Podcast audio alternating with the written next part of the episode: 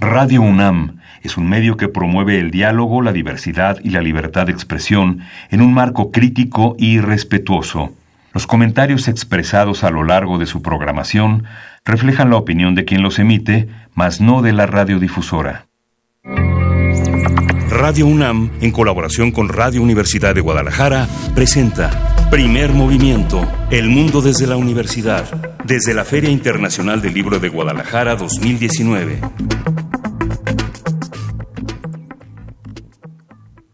Hola, buenos días. Hoy es miércoles 4 de diciembre y es el quinto día de actividades aquí en la Feria Internacional del Libro de Minería. Es nuestro tercer día de transmisiones en colaboración con la Radio Universitaria de Guadalajara en este pacto de colaboración entre universidades. Le damos la bienvenida también a la Radio Universitaria de Chihuahua que nos saluda y estamos aquí en la Feria Internacional del Libro. Berenice Camacho, buenos días. Hola, ¿cómo estás, Miguel Ángel Quemain? Muy buenos días a todos quienes nos sintonizan a estas horas de la mañana. Bienvenidos, bienvenidas en esta, pues sí, transmisión especial desde la FIL Guadalajara que está en su trigésima tercera edición y también estamos muy bien acompañados de Alfredo Sánchez, subdirector de la red de Radio Universidad de Guadalajara ¿Cómo estás, Alfredo? Muy bien, Berenice, Miguel Ángel, gracias eh, por la bienvenida y también ustedes sean bienvenidos. En este, ya lo dijiste bien, un pacto de colaboración. Me gustó eso, ¿eh? Entre Radio UNAM y Radio UDG. Han sido fantásticos anfitriones y de verdad nos hemos sentido muy cobijados en un ejercicio interesante de radios universitarias. Y pues bueno, estamos aquí eh, con un día muy cargado de, pues, de todo lo que está ocurriendo en la FIL, también de lo que ocurre en nuestro país en otros aspectos. Y pues bueno, damos la bienvenida a todos, a todos ustedes, las radios universitarias, juntas en esta transmisión especial desde la Feria Internacional del Libro de Guadalajara, que ha tenido distintos momentos interesantes, por supuesto, bueno, es que es imposible poner atención a cada uno de ellos, eh, pero entre estos se encuentra la inauguración de TV Morfosis, aquí en la FIL, un foro en el que se abordan temas relacionados con tecnología, eh, específicamente también con inteligencia artificial en medios audiovisuales, que ya va por su vigésima novena edición. Bueno, son 10 años los que los que lleva TV Morfosis. Ayer fue la inauguración de este, que es un evento importante que organiza organizamos desde aquí, desde el Sistema Universitario de Radio, Televisión y Cinematografía de la Universidad, al cual pertenece Radio Universidad de Guadalajara. Y eh, pues es una colaboración entre muchos, eh, muchas eh, televisoras de América Latina que se unen para hacer este evento cada año aquí en el marco de la FIL. Ayer fue la inauguración de TV Morfosis, y cada un cada año tiene un tema se desarrolla un tema a través de exposiciones conferencias de mesas de discusión paneles en fin. Y el tema de este año es precisamente como decías inteligencia artificial en medios audiovisuales. O sea es un, es un tema siempre se, buscan temas muy de actualidad no y, y, particularmente en este caso el tema de la inteligencia artificial aplicada a los medios audiovisuales pues es algo que, que es muy vigente eh, porque todos convivimos ya con este asunto de la inteligencia artificial, ¿no? nada más este, nuestra utilización de los celulares que ya rigen de alguna manera nuestra vida, por ejemplo, pero también en, los medios, por decir algo, pues todo, este asunto de los algoritmos en las plataformas como Netflix y como todo esto que, que de alguna manera van... Eh, eh, haciendo una predicción de nuestras preferencias, de nuestros gustos a través de toda, de todo este, todos estos ingredientes de inteligencia artificial que ya forman parte de nuestra vida cotidiana, ¿no?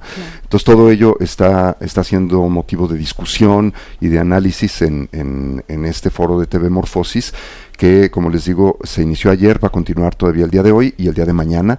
Aquí mismo en Expo Guadalajara, ahí se están llevando a cabo las mesas. Hay una transmisión especial que se hace a través de Canal 44, que es el canal de, de la Universidad de Guadalajara, y a través pues, un montón de, televisiones eh, eh, educativas y culturales de América Latina que se unen a esta a, este foro para también transmitir y, y, participar en ello. ¿no? Viene mucha gente de representantes de todas estas televisoras eh, independientes de América Latina y pues es una mm, pues una, una gran eh, eh, discusión que se hace en torno particularmente ahora al tema de inteligencia artificial. ¿Y mm. cómo queda cómo queda a lo largo del año el, trabajo de Telemorfosis? ¿Cómo, ¿Cómo es el trabajo de, consens, de consensar, de generar alianzas, de generar comentarios críticos sobre lo que cada quien hace? ¿Hay una a pesar de que hay una red universitaria de este, de radio además, este, hay una dificultad también para ponerse de acuerdo. ¿Cómo se recibe la, la inteligencia artificial cuando hay tanta tanto desequilibrio en los desarrollos tecnológicos que, con que cada quien cuenta.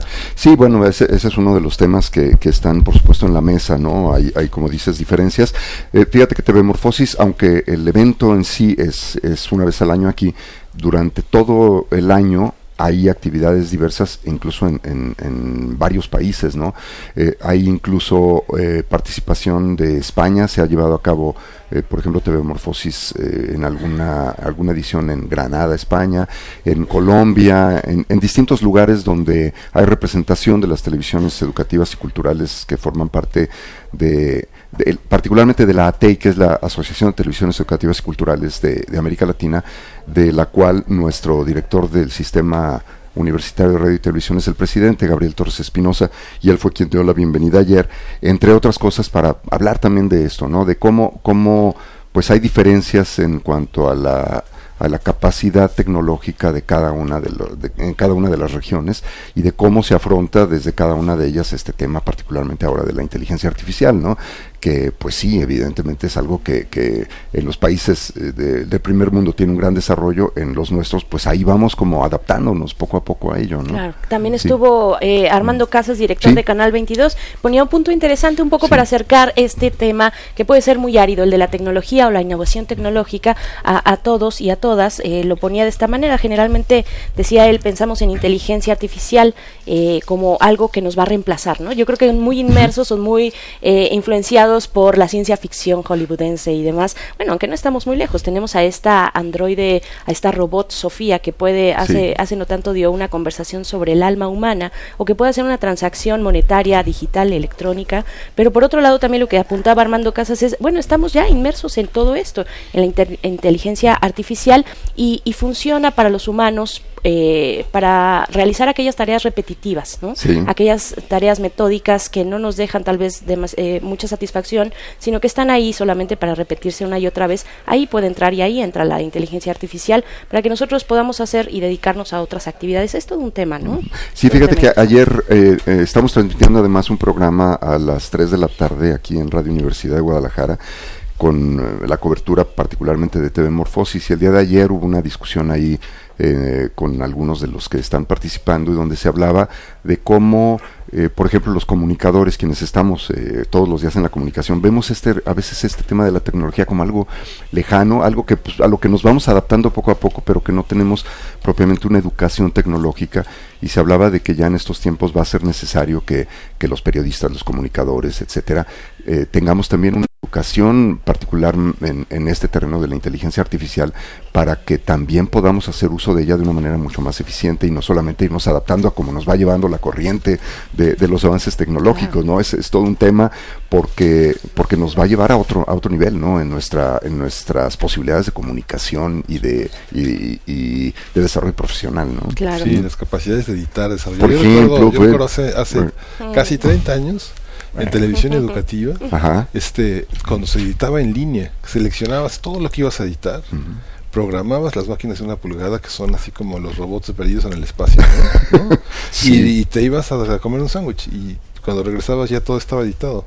Sí bueno y qué decir oye qué decir de cuando editaba uno audio cortando la cinta y pegándola y todo eso pues, digo fíjate que Armando Casas ayer en una de sus participaciones decía que él no tiene absolutamente eh, nostalgia por esas épocas, dice, porque yo estoy muy contento con lo que puedo hacer ahora con la edición digital y todo sí, eso. Sí, sí, la puedes hacer en cualquier esquina, en cualquier lugar, aquí en los pasillos de la FIL, ¿no? Te pones rápidamente y editas tu programa y sale, ¿no? Sí, sí, eh, este es uno de los usos, a mí me parece que es muy cercano, al contrario, yo creo que tendrá que ver con generaciones, eh, con el tema de distinguir entre generaciones, pero me parece muy cercano, es algo de todos los días y ahí se interpela también a las universidades y a los planes de estudio, que también es otra cuestión. Pero bueno, eh, pues así, así un poco de lo que está ocurriendo en la FIL. Estemos atentos a esto, a este proyecto TV Morfosis, 10 años ya. Y pues bueno, vamos a tener un programa muy interesante. Vamos a conversar ya en unos momentos más con Antonio, Antonio Malpica, eh, escritor, autor de novelas infantiles y juveniles, que hoy nos trae, ya nos platicará él, un giro eh, interesante. Imagina que no hay cielo, es el título del libro que estaremos conversando con Antonio Malpica, su autor. Eh, vamos a tener también las fonografías de bolsillo, que es una sección que hace Pavel Granados. Pavel es escritor, dirige la Fonoteca Nacional y, y, vamos a hablar sobre los 100 años de Álvaro Carrillo, desenvolve sus discos. Así es, Alfredo. Después tenemos nuestra nota internacional. sí, la nota internacional, que en esta ocasión va a tratar sobre... Eh, Donald Trump y su participación en la OTAN, la extorsión como política exterior. Estará aquí el doctor Juan Carlos Barrón, pastor, investigador y secretario académico del Centro de Investigaciones sobre América del Norte, en un enlace telefónico para platicar sobre este tema. Y después también en nuestra segunda hora de transmisión eh, vamos a conversar sobre este libro Crisis, Seguridad y Violencia con el comentario de Carlos Antonio Flores Pérez, quien es doctor en Ciencias Políticas y Sociales por la UNAM.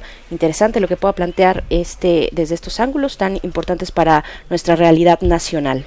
Y en la siguiente hora vamos a tener la participación de nuestra compañera Virginia Sánchez, que es reportera de Radio UNAM, es la colaboradora habitual de Prisma Reu, pero está en esta ocasión aquí en la Feria eh, Internacional del Libro de Guadalajara para dar cuenta de las principales actividades que se desarrollan todos los días.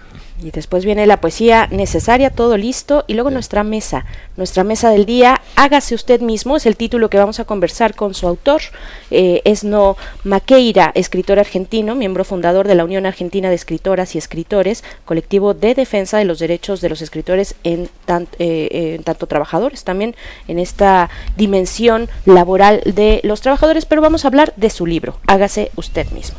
Y continuamos con esta conmemoración de los 150 años de la tabla periódica. Va a estar con nosotros el doctor Plinio Sosa, académico de tiempo completo en la Facultad de Química, y vamos a hablar sobre el platino, que es casi como la plata.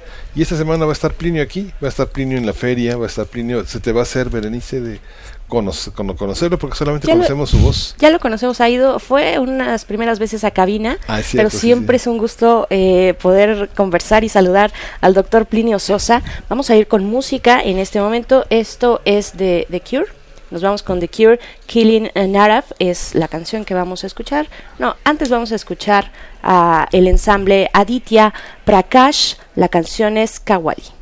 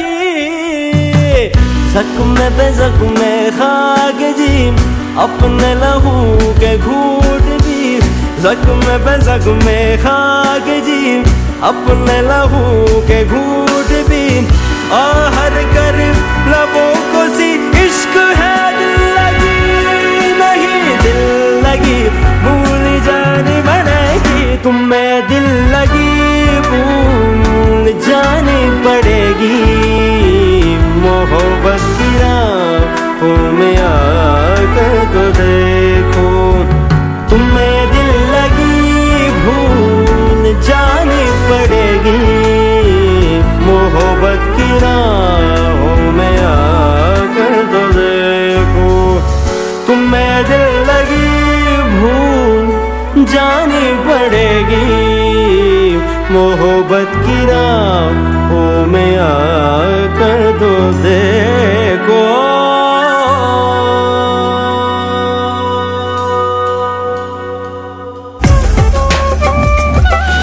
Primer movimiento desde Radio Universidad de Guadalajara. Hagamos comunidad.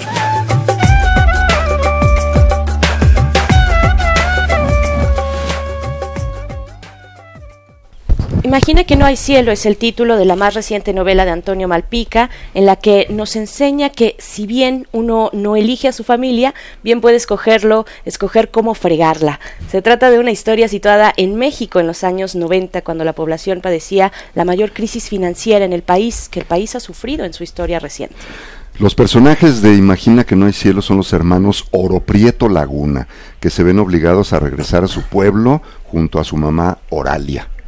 Antonio Malpica es músico, dramaturgo y autor de novelas infantiles y juveniles. Tiene más de 50 libros publicados. Imagina que no hay cielo será presentado este viernes 6 de diciembre a las 7 de la noche en el Salón 3, planta baja de la Expo Guadalajara. A partir de las historias de Neto y Jocoque hablaremos con Antonio Malpica sobre esta novela, lo que hay detrás y el México que presenta, así como el tipo de lector que tenía en mente al escribirla.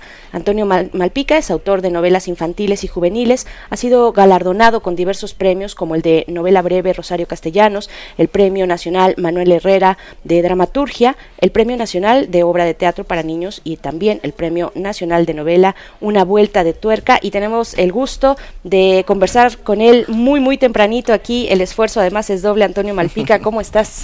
Muy bien, Berenice, muchas gracias. Gracias a los tres. Gracias. Pues cuéntanos, por favor, eh, ¿cómo ya te tomaste el primer café o, tenemos que atenernos a Exactamente. No soy yo el que habla, es una voz en mi cabeza. Todos ustedes son un sueño. Pero un sueño muy agradable, muchas gracias. No, gracias a ti, gracias a ti por estar aquí.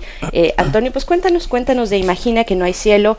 Eh, tenemos, ya nos tienes acostumbrados a, leerte en novela y en trabajo eh, literario juvenil e infantil. ¿De qué se trata? Sí, mira, es que de pronto como que yo me subordino mucho a las historias, ¿no? no, no pienso ya tanto en, en el público lector, simplemente digo, esta puede ser una historia que vale la pena de ser contada y me pongo a ello, a contar la historia y, y la mando a, alguna de mis editoriales pensando en que, que pues con suerte me publican y, y vamos para adelante. Por ejemplo, en este caso en Océano, eh, pues la pusieron en, en la colección Gran Travesía, lo cual agradezco mucho porque como que abre mucho el espectro, ¿no? Es una forma de invitar a que la pueden leer desde jóvenes, pero de ahí para arriba. Porque, pues, no, digamos que no, no entra mucho en si es que existe algo así como un canon de literatura juvenil. Esta no entra mucho porque el, los personajes, de cuenta, el más joven tiene 10 años, ¿no? Por ahí. de los principales y el que le sigue en edad hacia arriba tiene por ahí de 27, ¿no? Entonces, ahí hay como un hueco, ¿no? En donde pues usualmente entran esos protagonistas de las novelas juveniles, ¿no? Que dices, pues 15, no sé, 18, 20, 22. Y ahí yo abrí, dejé eso, no fue deliberado, por supuesto, simplemente dije, pues es que la historia así va, ¿no? Los, estos dos sujetos que son este Neto y Jocoque, pues crecieron, ¿no? Crecieron y llegó un momento en que pues, se, tuvieron que hacer responsables de, de sus actos Y, y, ahí es en donde arranca la historia, ¿no? Aunque sí es cierto también que hay como mucho flashback, por así decirlo, ¿no? Eh, eh, ahí inserta, eh, digo, en, en, la novela están insertos este fragmentos en donde hay recuerdos súbitos, ¿no? De cada uno de ellos y de mamá Oralia y de los otros dos hermanos que luego aparecen, etcétera, ¿no? Los nombres de las eh, de los personajes siempre son significativos, aunque uno no quiera quiera sustraerse a ese mundo, pero también es una radiografía de la de la familia, ¿no? De los destinos eh, individuales que cada uno tiene al salir de la familia. Parece que es, que es algo homogéneo, pero es de lo más heterogéneo. Jocoque y Neto son dos eh, son dos antípodas de un mismo un mismo horizonte, uh -huh. pero también la vida los coloca eh, en un sentido invertido, porque vivir también es someterse al azar y a la contingencia. ¿no? A Neto que sale de casa, forma una familia, tiene un empleo, Exacto. de pronto el contexto mexicano lo deja en la calle, ¿no? Uh -huh. Y la vida de Aragán parece que no es tan tan tan difícil, siempre hay mucho humor y mucho muchos aspectos positivos, aunque lo que nos refleja Antonio siempre es duro, ¿no? Fíjate que esta novela sí fue pensada, eso sí me, me propuse irme completamente por el lado de la comedia, ¿no? Mm. Eh, ni siquiera es que haya yo buscado, eh, digamos que, atender una necesidad posiblemente, ¿no?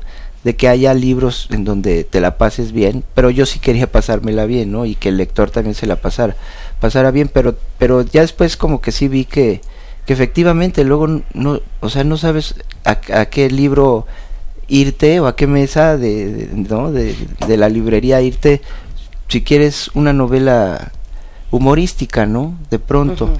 Entonces, este, bueno, pues yo dije, esta es la historia. Eh, hay situaciones que parecen trágicas, ¿no?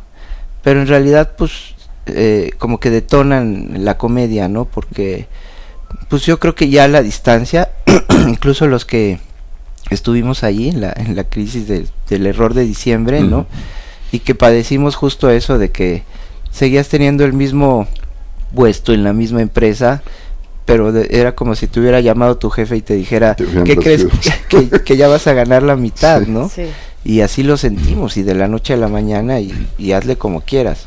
Ahora imagínate si no tienes empleo, y estás pagando una hipoteca, ¿te acuerdas que todo lo mandaron a UDIs y era espantoso? Sí. Y, y, y, eso yo creo que de pronto en la reminiscencia, en la evocación, pues ya nos produce un poquito esto, ¿no? Como que un poco la risa y, y en el caso de estos personajes, pues fue deliberado para que se vieran completamente obligados a tomar medidas tremendas si, si, si era la ocasión, ¿no? Entonces, pues de ahí la necesidad de estafar a su propia madre. ¿no? Ajá, de, de, de, pensar cómo fregarse a su familia, ¿no? Algo que no puede, puede escoger. Eh, en este, en esta, digamos, en este tono de la comedia, eh, ¿cómo, ¿cómo lo ves? Bueno, hoy que tenemos todas estas cuestiones de eh, hablar políticamente correctos, ¿no? De dirigirnos, de tener ese respeto, esa consideración, eh, en fin, a, a la diferencia pero mm, dinos tú, ¿cómo, cómo construyes la comedia? Eh, ¿Debe haber tragedia para que después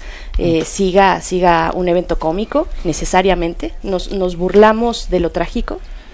Mm, mira, a mí se me da el, el, humor negro, podríamos decirlo un poco así, ¿no? Este no es tan negro, ¿no? O sea, no es...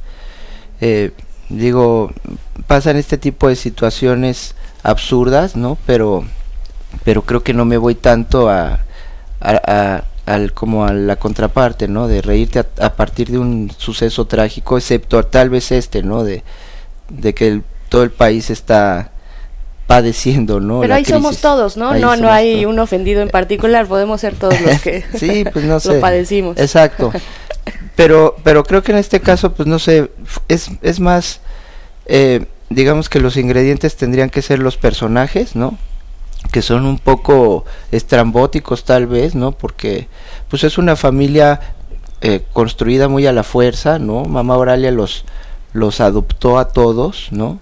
Y fue un poco también por fregarse a su esposo, porque pues bueno, ahí se ve luego en la trama que, que el señor se casó con ella, pero casi fue hasta por un contrato con el papá de ella y, y, dentro del contrato venía que no iba a tener familia, ella se entera y dice, ah, pues no querías tener familia, ahora vas a tener familia a la fuerza, este, porque además el tipo tiene un accidente, queda en estado casi vegetal, ¿no? y este y ella en su cara le empieza a llenar la casa de hijos, ¿no? Entonces todos estos hijos, pues que además no vienen del mismo padre ni de la misma madre y que ella además es de una este eh, pues rigidez no eh, tremenda pues como que crea ahí ya un, caldo de cultivo de, de, truanes y de bribones este especial no entonces este eso aunado a la situación también absurda y y este y digamos que este improbable pero posible de que se encuentran en, en, un pecero el que se encuentra en un pecero a un, a un señor que así a ojo se da cuenta de que es prácticamente el hermano gemelo de Juan Pablo II entonces y, y, y, esa esta reacción que ahorita ustedes tuvieron pues sí es qué va a pasar no a partir de algo como eso. Porque por supuesto él se, se, se precia de ser buen fisonomista, el señor en ese momento tiene barba, etcétera, y dice, de aquí puede salir algo. Y allí detona la novela, ¿no? O sea, a partir de ese suceso, yo dije, lo que sigue tiene que ser divertido porque es así de, de absurdo, ¿no? O sea, ¿qué haces con una persona así en tu poder, ¿no? Pues pensar en, en algún negocio, qué tipo de negocio, pues, y entonces ellos pues traían este este digamos esta eh, eh, historia no pues como de, de, rencor con su madre y, bueno pues ahí para adelante no Oye Antonio, y, y, yo he tenido la oportunidad en estos días aquí en la feria de conversar con algunos otros escritores que también se han estado enfocando al tema de la de escribir para niños y para jóvenes. Parece ser como que hay un auge importante eh, de este tipo de literatura y me gustaría que nos dijeras cómo percibes tú a, los lectores, eh, a los que tú te diriges con este, con este tipo de obras y, cómo ves la salud general de, de, esta literatura en este momento en México. Pues yo me siento optimista, fíjate, porque este como que el mundo editorial de, de los libros para niños y jóvenes eh, también funciona como que con otros mecanismos, ¿no? Porque pues eh, se vende directo a escuelas y tú mismo este te, te prestas a, a, las visitas a escuelas, lo cual es, es muy bonito porque tienes ese contacto directo con los lectores todo el tiempo y no solo en las ferias, ¿no? Por ejemplo. Y este y se mueve, ¿no? O sea, eso de pronto como que está en la en el segundo piso, en el tercero de, de, del edificio editorial por así decirlo no o sea como que en la fachada de pronto dices pues no este aquí están las, las mesas de novedades qué sé yo y y, y, la literatura infantil como que no es tan protagonista de pronto, pero, pero se mueve y se mueve bien y se mueve sanamente, ¿no?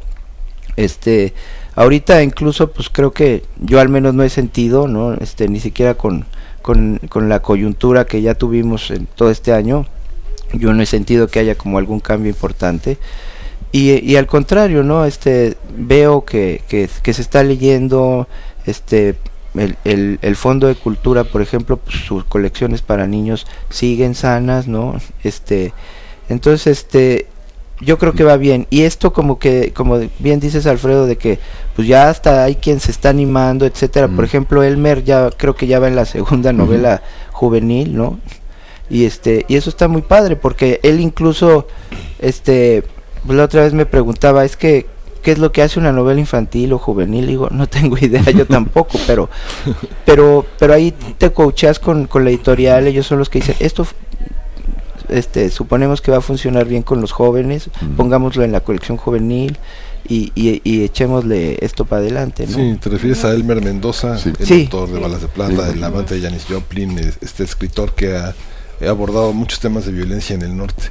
Pero aquí, Antonio, hay una, hay una hay una parte que es la estructura, la, la, estructura, vamos a decirlo pomposamente porque estamos en la universidad, epistemológica de la, de, la, de, la, de la visión infantil y juvenil, más que un trabajo sobre el lenguaje. ¿Cómo se da esa dicotomía entre hacer una historia como una gema, como una joya que deslumbre, que, que sea atravesada por una luz que ilumine la mente del joven, o una cuestión poética en cuanto a la retórica del, del lenguaje, pensando en autores que trabajan más como lo poético de la prosa, ¿no? Wow. no, pues es, es, una sí. pregunta difícil para esta hora. Para esta hora, son las siete Vamos, a comerciales. este, pues fíjate que es que es, es de pronto más más de feeling, ¿no? Como más instintivo. Yo lo que he detectado es que más allá del tema y los personajes, ¿no? Efectivamente es algo que está en la narrativa, ¿no? Eh, tú como que tienes que hacer una especie de conexión con el lector, la cual tampoco creo que es sea tan tan de fórmula, ¿no? Ojalá lo fuera y a lo mejor estaría como como más fácil y, más directo. Pero sí sí es es un, un asunto como de, de de ir de la mano, ¿no? Con el lector desde la primera página hasta la última en este este pues contrato tácito no de, de vamos a pasárnosla bien y, y, que no te suelte la mano no hasta esa última página. O sea eh, cómo se logra no sé pero sí es en la forma de contar me entiendes la forma de contar sí. Porque porque eso es lo que hace que, que el que te está leyendo no se sienta comprometido ya con contigo y con la historia no o sea eh, digo, a mí eso es justamente lo que, lo que me llena tanto el corazón, ¿no? Porque me, me da como esta cancha, ¿no? De, de poner esto en, en, una literatura sin edades, por así decirlo, y más bien, este, pues ya sentirme afortunado cuando me, me empiezan a favorecer en, en todas las gamas, ¿no? Digamos, de lectores y este y entonces eso te da como la soltura de decir pues este libro lo puede leer también tu, tu hijo de 12 años, pues a ver, no sé qué, y este, y de pronto funciona, ¿no? Entonces, este, sí, yo creo que sí hay un, un, un, un, aspecto como en la narrativa que es el que marca esa diferencia de la que hablas, ¿no? Sí, no, no, todos los autores llegan a ese tercer y cuarto piso de la editorial, que es eh, ir y darse sus vueltas por distintos espacios donde están tus lectores, ¿no? Eh, a las escuelas. Eh, no sé, por ejemplo, Benito Taibo es algo que hace recurrentemente y constantemente y pues luego llegan estas hordas de jóvenes a las ferias a saludarlo. Fíjate que aquí, en la Feria del Libro hay, este programa que se llama Ecos de la Fil, donde van los lectores a las prepas, a los centros universitarios donde tienen esta convivencia con jóvenes y, y casualmente los escritores que han ido ahí me dicen siempre, es lo que más me ha gustado de la feria, ir a esos lugares, porque ahí te das cuenta de la realidad, de enfrentarse con, ese, es que, lectores. Cuando van, a, cuando van, digo, a mí me tocó, conozco el programa hace muchos años y me, veía que decían, qué horror, tengo que ir a una secundaria, y regresaban muy motivados, porque es una, una característica del trabajo de la FIL. Que ha, que ha, hecho que las secundarias y las prepas estén muy sensibles a lo que se van a venir a encontrar aquí, ¿no? Que es algo es algo maravilloso. Yo creo que como autor lo tienen alemanes, franceses, es un encuentro debe ser algo algo fascinante. Sí, pues es la pregunta, ¿qué te da? ¿Qué te da es estar ahí? ¿Qué te qué, te ha dejado? Eh, pues sales sales fortalecido, agotado, pero de nuevo, ¿no? Para, para poner el pie ahí. No, la verdad es que efectivamente cuando empiezas a escribir, ¿no? Y aunque escribas para niños y jóvenes, la primera vez que te ponen enfrente de una escuela, ¿no? Si dices, ¿yo qué estoy haciendo aquí? ¿no? Yo lo que quiero es escribir. Pero poco a poco te vas dando cuenta de que de que eso también te enriquece muchísimo, ¿no? O sea, y no digo que te den ideas de qué están viendo en la tele, sino más bien ese contacto como que te ayuda a, a romper una barrera si es que existe, ¿no? Porque te acostumbras a hablarles de frente y bien, ¿no? O sea, ya sin sin ningún tipo de solemnidad, ¿no? Te, te pones a su nivel y, y, y, todo empieza a funcionar mágicamente, ¿no? Entonces yo, yo siempre he dicho que lo mejor de escribir para niños y jóvenes primero es la escritura, ¿no? Porque esa escritura es tan libre, tan gozosa, ¿no? Que pues cualquiera que la, la, la prueba pues se queda, ¿no? Yo digo. Pero bueno, la segunda parte es el contacto con el público esa, esa otra cosa bonita es el contacto con el público. Si te cansas, por supuesto, si te llevan a tres escuelas en un día, o si te de pronto, pues sí, es una, misma, una sola escuela, pero son varias horas, qué sé yo. Pero pues es un agotamiento feliz, digámoslo así, ¿no? Y con ese público, ¿no? Contacto con ese público que tal vez no tiene reparo en decirte, Exacto, oye, este, pues aquí yo creo que pues no funcionó o aquí me gustó mucho, incluso físicamente, ¿no? Ese acercamiento se rompen muchas barreras con ese tipo de público que puede ser agotador eh, y que no lo tenemos de manera cotidiana en nuestras vidas, esa cercanía, esa sinceridad, ¿no? Sí, de hecho pues, así te lo pongo, ¿no? O sea, un, un chico lector si te pide un abrazo, ¿no? De pronto ahí, o en la presentación, o cuando vas, a, le puedo dar un abrazo. Ay, pues muchas gracias, ¿no? Y pues para que eso ocurra en una presentación de un libro así de, no sé, de, grandes. De gente adulta. Ajá, pues que llegue la señora y le diga al autor laureado, le puedo dar una, híjole, pues, no sé, no sé, ¿no? O sea, como que eh, no, no te lo imaginas tanto y, con los chicos es muy, muy, muy así, pues obvio regresas contentísimo. Claro, claro. Bien, pues estamos ya por despedirnos, Antonio Malpica. Eh, está la invitación a que se acerquen a, tu obra en general y ahora en este más reciente eh, libro, esta publicación Imagina que no hay cielo de Gran Travesía, editado por Gran Travesía y que podemos encontrar, bueno, Océano Gran Travesía, podemos encontrar aquí en la FIL. Ya ya fue la presentación. No, el viernes, viernes, viernes 6, este viernes. a las 7 de la noche en el Salón 3 en la planta baja de Guadalajara te va a acompañar? ¿Quién va a presentar? Este, Fernando Rivera Calderón. Ah, Me va a presentar. A ver, Va a estar divertido. A ver qué cotorreo se Sí. Buen cotorreo de viernes. Pues muchas gracias. Gracias a ustedes. Entonces, viernes 6 de diciembre, 19 horas, Salón 3 en la planta baja de la Expo Guadalajara. Antonio Malpica. Imagina que no hay cielo. Así es. Gracias, Antonio. Gracias. un placer. Pues vamos a ir con algo de música. Vamos a ir con algo de música. Saludamos, por supuesto. Eh, les recordamos, estamos en la Radio Universidad de Guadalajara, en este convenio con Radio UNAM. La Radio Universidad de Guadalajara y sus nueve emisoras, a quienes también agradecemos este espacio generoso que nos comparten, que nos eh, que, posibilitan para que llevemos la FIL hasta estos lugares: eh, Ameca, Lagos de Moreno, Ciudad Guzmán, Puerto Vallarta, Ocotlán, Colotlán, Autlán, San Andrés, Cojamiata y Guadalajara. Vamos con esto, con algo de música y volvemos. Esto es de The Cure. Ahora sí, va Killing an a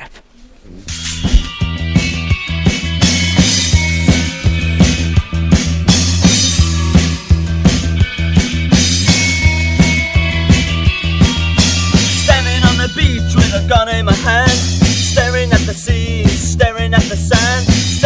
Barrel at the Arab on the ground. The sea is open mouth, but I hear no sound. I'm alive. I'm dead. I'm the stranger, killing an Arab. I can turn and walk away, or I can fire the gun. Staring at the sky, staring at the sun. Whichever I choose, it amounts to the same. Absolutely nothing. I'm alive.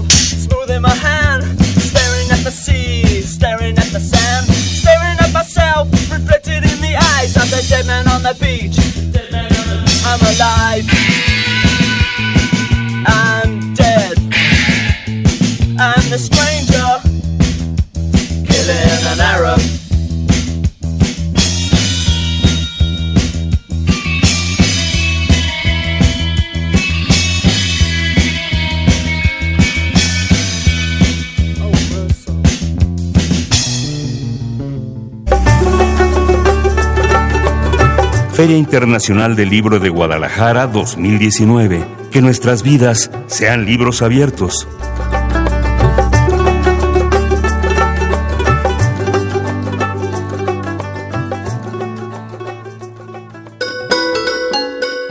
Fonografías de bolsillo.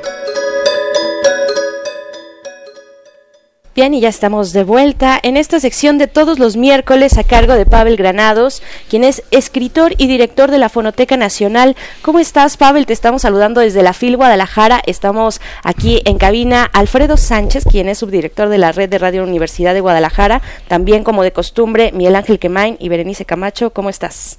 Pues, Bere, muy, muy contento de saludarlos a ustedes. Ya también pronto estaré en la feria. Bueno, solo este viernes. Te vamos a poder ver el viernes. Perfecto, pues acá te esperamos. Bueno, pues espero que le esté yendo muy bien allá. Sí, ya, ya estamos más que más que enfilados. Antes de que, te, enfiles, antes de que te enfiles con Álvaro Carrillo, ¿a qué vienes, Pavel? ¿Qué vas a presentar y cómo, cómo este, vamos a ir organizando el club pues de fans? No sé bien la hora, pero es una revisión de una novelita que hicimos Guadalupe Loesa y yo acerca de Amado Nervo, porque mm. hace 100 años murió, bueno, murió en mayo y en noviembre la enterraron en la Ciudad de México y todo a partir de una idea porque se sabe que Amado Nervo se enamoró de su hijastra Margarita. Eh, algo pasó porque sí hay constancia en sus poemas y bueno, Alfonso Reyes dejó en un texto que se llama Tránsito de Amado Nervo las claves para ir desentrañando ese misterio. Entonces, Nervo en algún momento, pues después de habérsele declarado a su hijastra, decidió traerla a México hacia 1918 para dársela a su hermana porque su hija Margarita no tenía familiares en el mundo. Entonces cuando le entregó a su hermana, Amado Nervo se fue a Argentina. Durante ese viaje se escribieron cartas entre Nervo y Margarita y al llegar a Buenos Aires, Amado Nervo murió, murió en Montevideo. Entonces esas cartas supuestas, bueno, que sí debieron haber existido, nos las imaginamos Guadalupe y yo. Así que esa es el, la historia que cuenta esa, esta pequeña novela. Y que estarán presentando aquí este día, este próximo viernes 6 de diciembre. Pues por acá nos veremos y tenemos suerte, Pavel. Nosotros nos vamos un poco temprano, pero ojalá ah, podamos. Ah, bueno. pues, y si no, te vemos allá en la Ciudad de México eh, en cabina. Y pues cuéntanos, porque además, además eh, nos vas a hablar el día de hoy sobre los 100 años de Álvaro Carrillo. Nada más y nada menos compositor. ¿Mandé? Nada más y nada menos, gran compositor. No, nada más y nada menos, uno de los grandes compositores de México. Yo creo que es un caso único, Álvaro Carrillo.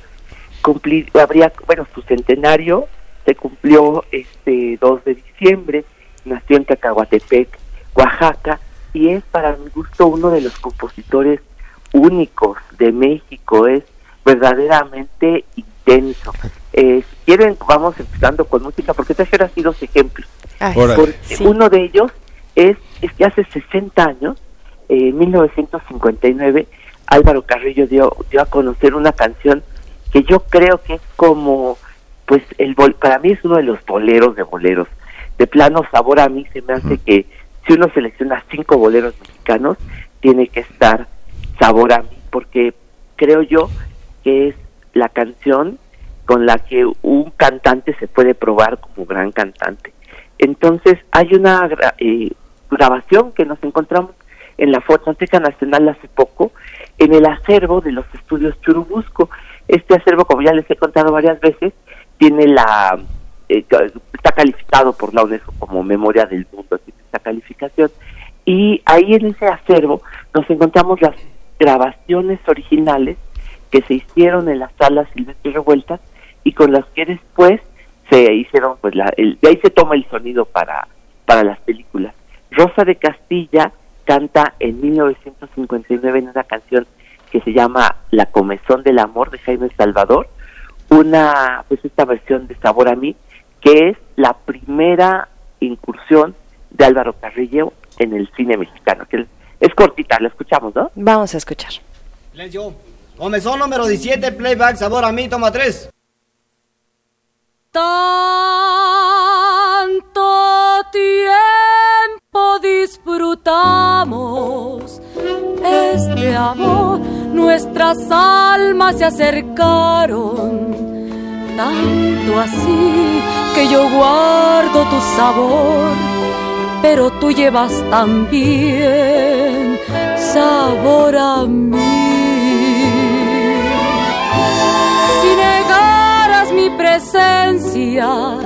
En tu vivir, bastaría con abrazarte conversar. Tanta vida yo te di que hoy por fuerza tienes ya sabor a mí.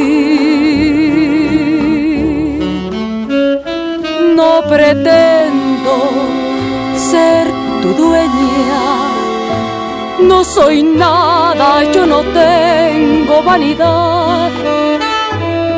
De mi vida, doy lo bueno, yo tan pobre que otra cosa puedo dar, pasarán más de mil años, muchos más, yo no sé si tenga amor la eternidad, pero allá tal como aquí, en la boca tienes ya sabor. A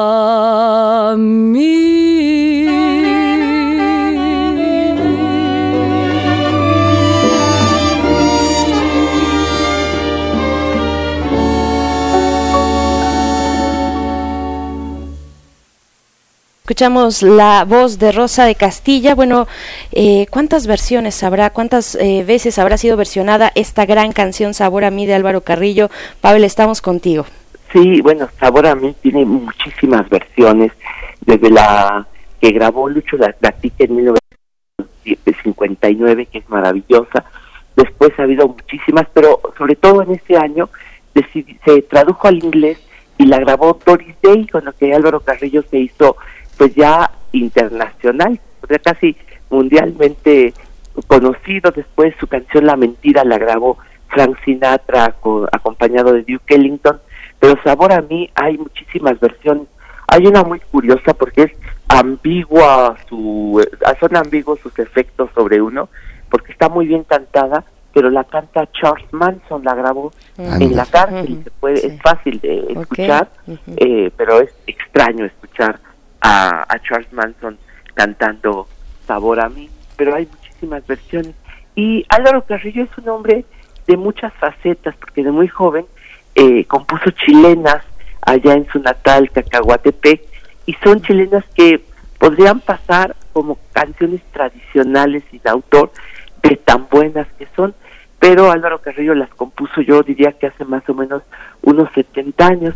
Después pasó a Chapingo, donde estudió para ingeniero agrónomo, y ahí compuso canciones que son tienen una influencia curiosa, porque por ejemplo, El Andariego es un vals peruano y Luz de Luna es un pasillo ecuatoriano, para después llegar a la Ciudad de México y componer pues muchos de los boleros, de los mejores boleros que se han hecho, con una particularidad única, que yo pienso que Álvaro Carrillo es el más eh, descarnadamente sincero de los compositores que hemos tenido. Esa manera de aproximarse al cariño, al amor eh, desenfrenado, como puede ser mí o Amor Mío, pues son algo que nada más él tuvo. Él decía, son, si ustedes se fijan, tienen, cada verso tiene una intensidad muy especial, como cuando uno puede ir escuchando Seguiré mi viaje o Amor Mío, ¿no? Pero es que Álvaro Carrillo decía, yo no lloro, mejor compongo. y sí, parece ser que en muchas de sus canciones hay algo muy contenido. Eh, por ejemplo, el andariego, eh, hay ausencias que triunfan y la nuestra triunfó. Disculpa mi tardanza, dice, eh, dice Álvaro Carrillo, de por sí ya decir disculpa mi tardanza, te lo ruego, ya pues hay algo enigmático en esa frase, se la pregunté yo a Álvaro Carrillo Jr., a su hijo, que me preguntara, que me, que me contara qué escondía esta canción.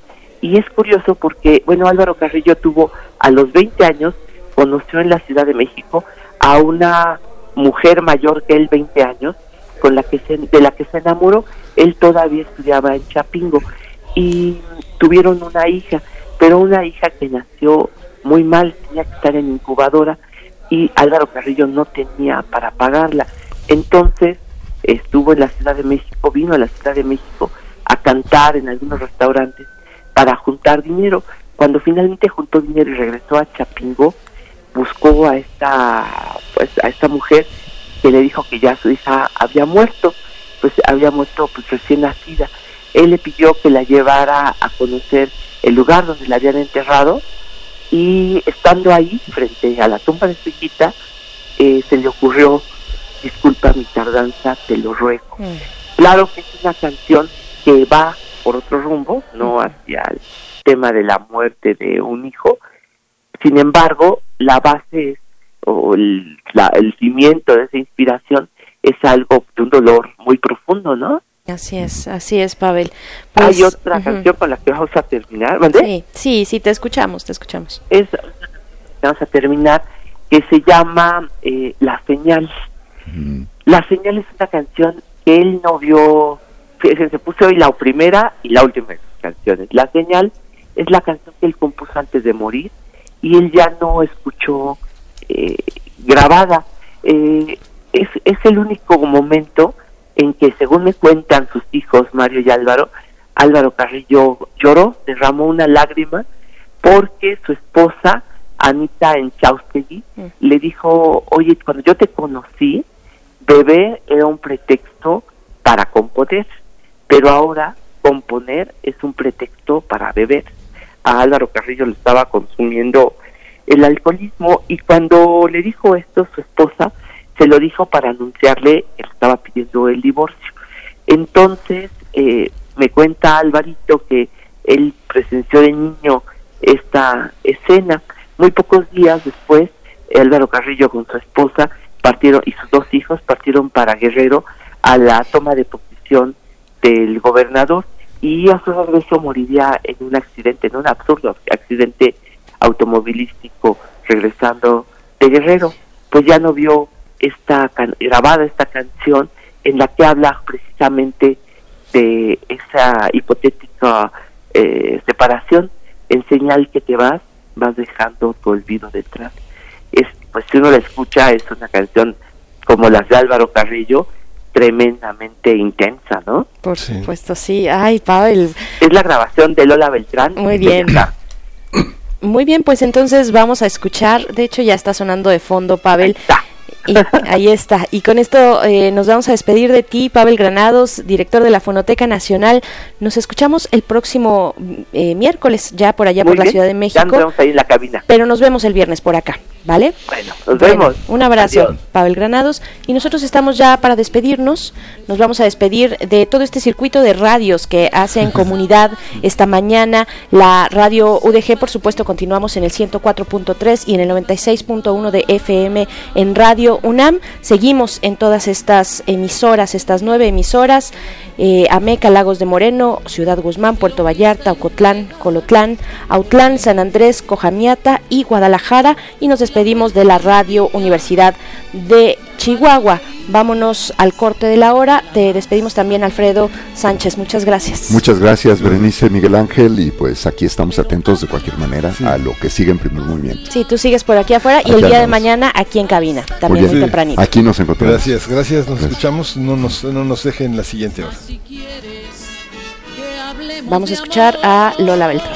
Es lo que estamos escuchando. Vamos quedarnos callados.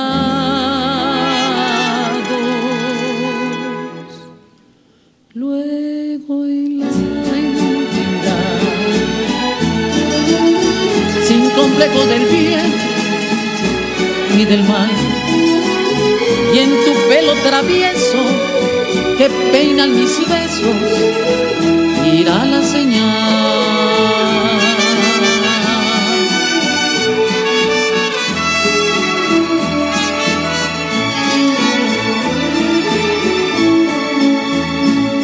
Pero habla, habla, habla, hasta que quedes vacío de palabras. Mas si quieres que hablemos de amor, vamos a quedarnos callados.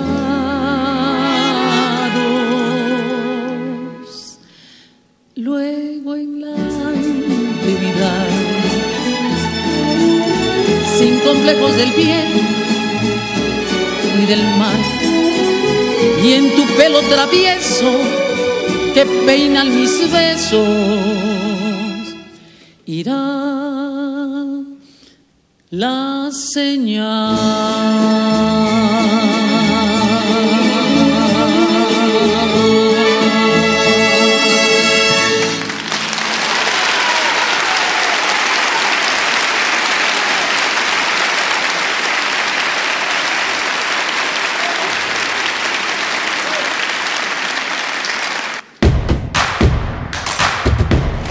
Encuentra la música de primer movimiento día a día en el Spotify de Radio UNAM y agréganos a tus favoritos.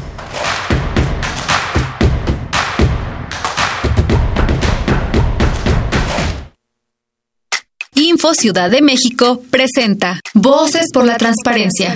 En la voz de Josefina Román Vergara, comisionada del INAI.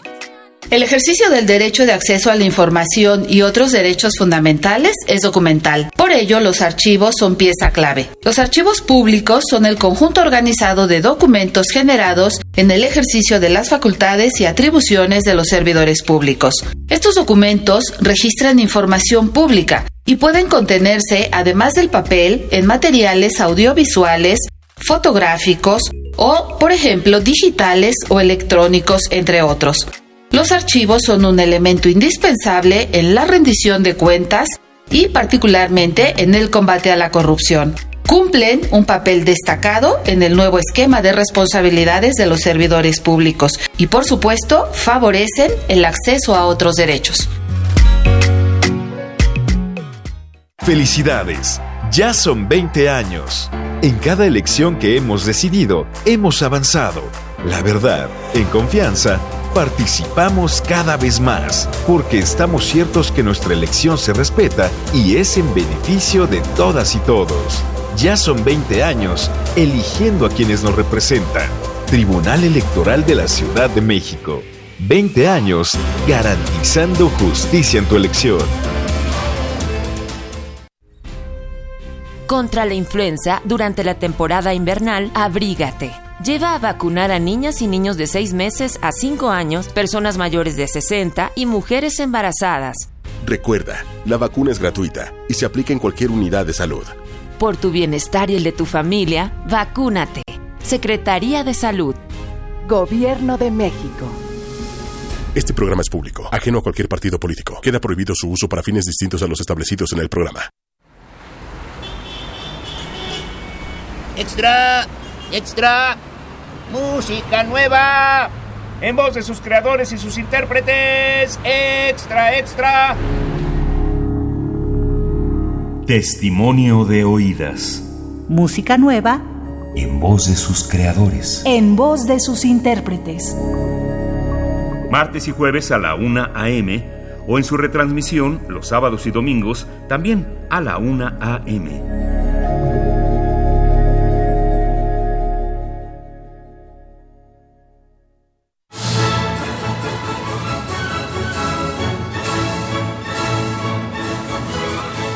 Escuchar una partitura de quien la escribió es un regalo. Es una oportunidad para entender las piezas desde su concepción. Los compositores interpretan. Un programa de Juan Elguera para contactar con los creadores de la música clásica.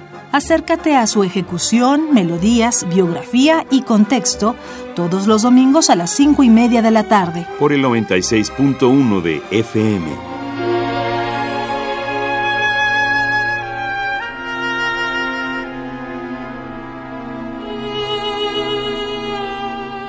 Radio UNAM. Experiencia sonora.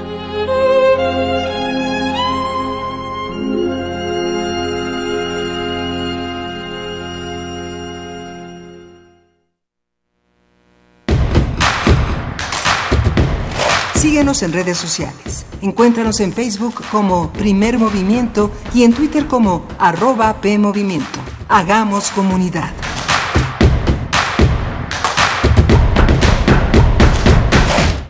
Muy buenos días, estamos de vuelta aquí en primer movimiento cuando son las 8 con 3 minutos de la mañana de este miércoles 4 de diciembre. Estamos en esta transmisión especial de Radio UDG a través del 104.3 y sus nueve emisoras, las nueve emisoras del estado de Jalisco que eh, transmiten también y que eh, con mucha generosidad nos eh, comparten su espacio para llevar hasta ustedes lo que está ocurriendo en la FIL Guadalajara, la Feria Internacional del Libro, aquí en Guadalajara, desde donde transmitimos también, por supuesto, Radio UNAM en el 96.1 de FM y se une a esta transmisión especial también la Radio Nicolaita en el 104.3. Les damos la bienvenida. Este circuito interesante de radios, radios universitarias y radios en el estado de Jalisco para llevar hasta ustedes todo lo que ocurre en la FIL Guadalajara. Miguel Ángel Quemain, ¿cómo estás? Hola, Berenice Camacho. Hola a todos nuestros radioescuchas. Hemos tenido una, una, feria muy interesante, es eh, muy importante sentir lo inabarcable de esta actividad, la cantidad de compromisos de la prensa cultural, de la prensa de las ciencias sociales y las humanidades para cubrir un evento tan tan amplio, tan rico, donde los libros son pues de todo de todo tipo, no hay libros de cocina como ya los vimos ayer, la gastronomía es un objeto de reflexión y es un objeto de pensamiento permanente. Y esta idea de lo académico hacia el tránsito del pensamiento es una también una fase muy importante de la feria, la feria con todo y que ya es una treintona ha evolucionado y evoluciona todos los días hacia nuevas propuestas, nuevas visiones. Es algo conmovedor y fascinante, ¿no? Así es, así es. Y, bueno, también eh, quiero no, no dejar, por supuesto, de hacer mención a cada una de estas nueve emisoras del estado de Jalisco que eh, transmiten eh, esto, lo que está ocurriendo aquí en esta cabina de la UDG. Le mandamos un abrazo a las emisoras de Ameca, Lagos de Moreno, Ciudad Guzmán, Puerto Vallarta, Ocotlán, Colotlán, Autlán, San Andrés, Cojamiata y Guadalajara escríbanos a redes sociales, ya tenemos varios comentarios, les compartimos, se pueden poner en contacto a través de Twitter, arroba PMovimiento y en Facebook Primer Movimiento UNAM y para las redes sociales de la UDG Radio UDG es arroba Radio UDG en Twitter y en Facebook Radio UDG. Y también Así la pueden encontrar. la puede escuchar en internet en radio.udg.mx casi como radio.unam.mx y ahí seguirnos y seguir a través de una red que no que no cesa y que está y que está presente de manera permanente incluso en los podcasts que son una herramienta fundamental también de nuestro trabajo. Claro, nosotros aquí en, primer movimiento siempre, eh, pues una de las cosas que nos mueve es precisamente hacer comunidad, hacer comunidad con nuestros escuchas, con aquellos eh, universitarios, pero también en general con quienes nos sintonizan, nos hacen el favor de hospedarnos en sus oídos. Pues bueno, les agradecemos mucho. Hagamos comunidad eh, a través de estas redes sociales. Ya muchos mensajes por acá, dice Hernán Garza. Qué gusto escuchar de nuevo a Pavel Granados, también Echador del Sol dice hermosas letras las de Álvaro Carrillo, México lugar en donde la poesía es necesaria. Rosario Martínez dice demasiado sentimiento tan temprano y nos pone unos corazoncitos. Eh, también Juan Rosete dice qué chulada eh, cuando en primer movimiento se habla de literatura y es que en la hora anterior estuvimos conversando con Antonio Malpica, este autor que generalmente lo identificamos con literatura juvenil e infantil, pero que ahora nos trajo pues a compartir este libro más reciente que se estará eh, presentando aquí en la FIL Guadalajara el próximo viernes. Imagina que no hay cielo, es el título que se edita por Océano Gran Travesía. Y pues bueno, estuvimos hablando de literatura, ese fue nuestro arranque en la hora pasada. Y para esta hora, Miguel Ángel, tenemos también contenidos ya no de la FIL. Esta segunda hora vamos a eh, dedicarla a hablar del país. Eh, vamos a tener un arranque interesante. Aunque no quisiera dejar de mencionar que ayer fue un encuentro fantástico con Siri Housebeth, que fue una de las actividades de cierre.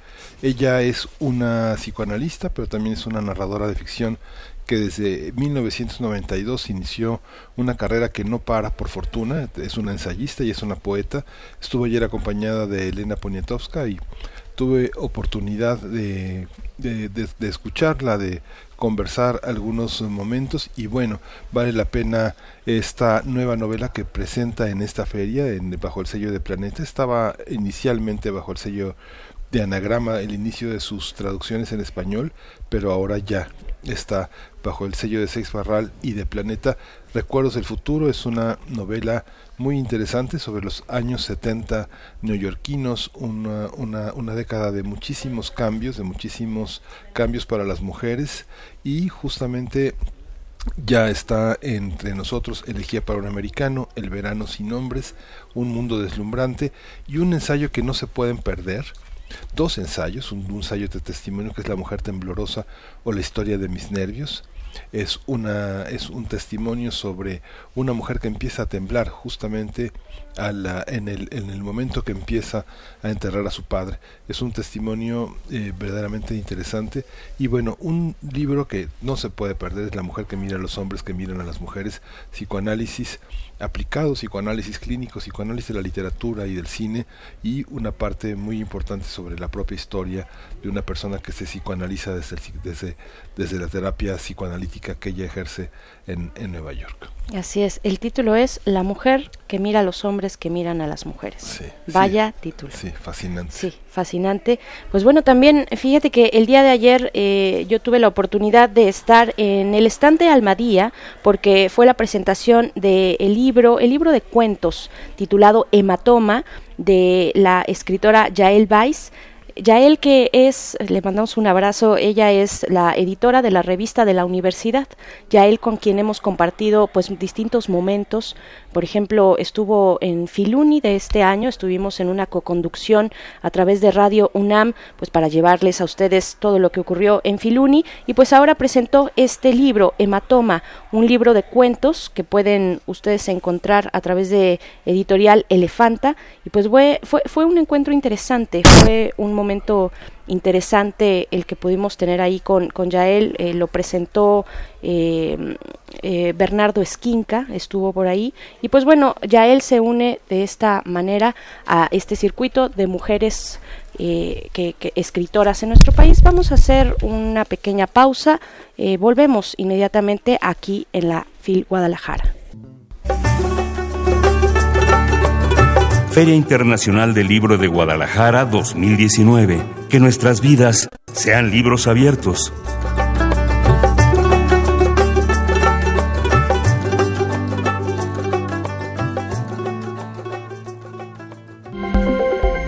Nota Internacional. Donald Trump, el presidente de Estados Unidos, calificó de insultante las críticas de su homólogo francés Emmanuel Macron a la OTAN en el marco de la cumbre por el 70 aniversario de la Alianza Atlántica que se realiza en Londres. Previo a la cumbre, Macron había declarado que la Organización del Tratado del Atlántico Norte, la OTAN, se encuentra en muerte cerebral, al referirse a la ofensiva turca contra las milicias kurdas en el norte de Siria. Trump dijo que esa fue una declaración muy desagradable para los aliados, aunque no desaprovechó la oportunidad para calificar a estos países como morosos en el tema del gasto militar. Ambos mandatarios sostuvieron ayer una reunión en la que hablaron sobre los avances de la OTAN. En esta coyuntura, la Casa Blanca anunció el pasado lunes que impondrá aranceles por un valor de 2.400 millones de dólares de hasta el 100% del valor de ciertos productos franceses. Esto es una respuesta, una respuesta que a la que Trump acostumbra a la imposición de una tasa francesa sobre los ingresos de los servicios digitales de grandes tecnologías de Estados Unidos como Google y Facebook, a quienes reglamentaron en Francia. Así es, un análisis de la presencia de Donald Trump en la OTAN, en esta cumbre de la OTAN, qué se espera de esta reunión y cómo puede entenderse su postura arancelaria en el contexto de la geopolítica mundial. Para ello nos acompaña en la línea el doctor Juan Carlos Barrón Pastor, quien es investigador y secretario académico del Centro de Investigaciones sobre América del Norte de la UNAM, UNAM el CISAN. Bienvenido, doctor Juan Carlos Barrón. Una vez más, qué gusto saludarle esta mañana. Muy buenos días. Hola, muy buenos días. Eh, un saludo hasta allá, hasta Guadalajara. Gracias. Gracias, gracias doctor. Pues bueno, una vez más Donald Trump repartiendo parejo, básicamente. ¿Cómo, se llega? ¿Cómo se llega a esta cumbre de la OTAN en su 70 aniversario? Eh, ¿Corre peligro la alianza de los países miembros? ¿Cómo, ¿Cómo lo podemos analizar? Pues bueno, definitivamente la OTAN está en un momento eh, clave para su redefinición y por supuesto pues la la, las condiciones políticas mundiales de la política internacional eh, están presionando a la OTAN para, para transformarse y pues hay dos fuerzas políticas eh, pues muy marcadas que, recorren el mundo, que son, eh, pues digamos, en este caso fueron representadas por, por Donald Trump por un lado y por, y por Macron por el otro. Y pues bueno, pues este, todavía está por verse, pero el ambiente latán eh, marca claramente que eh, su transformación está cerca. Su transformación está cerca hacia cualquier lugar que se dirija esa transformación, que es lo que estamos viendo, ya digamos, orientándonos mm, más cercanamente a Donald Trump, a esta participación. Decíamos, pues repartió parejo y es que sí, básicamente se ha llegado a, hacer de, declaraciones con distintos mandatarios y tocando distintas cuestiones, entre ellas la arancelaria y la militar, el gasto militar.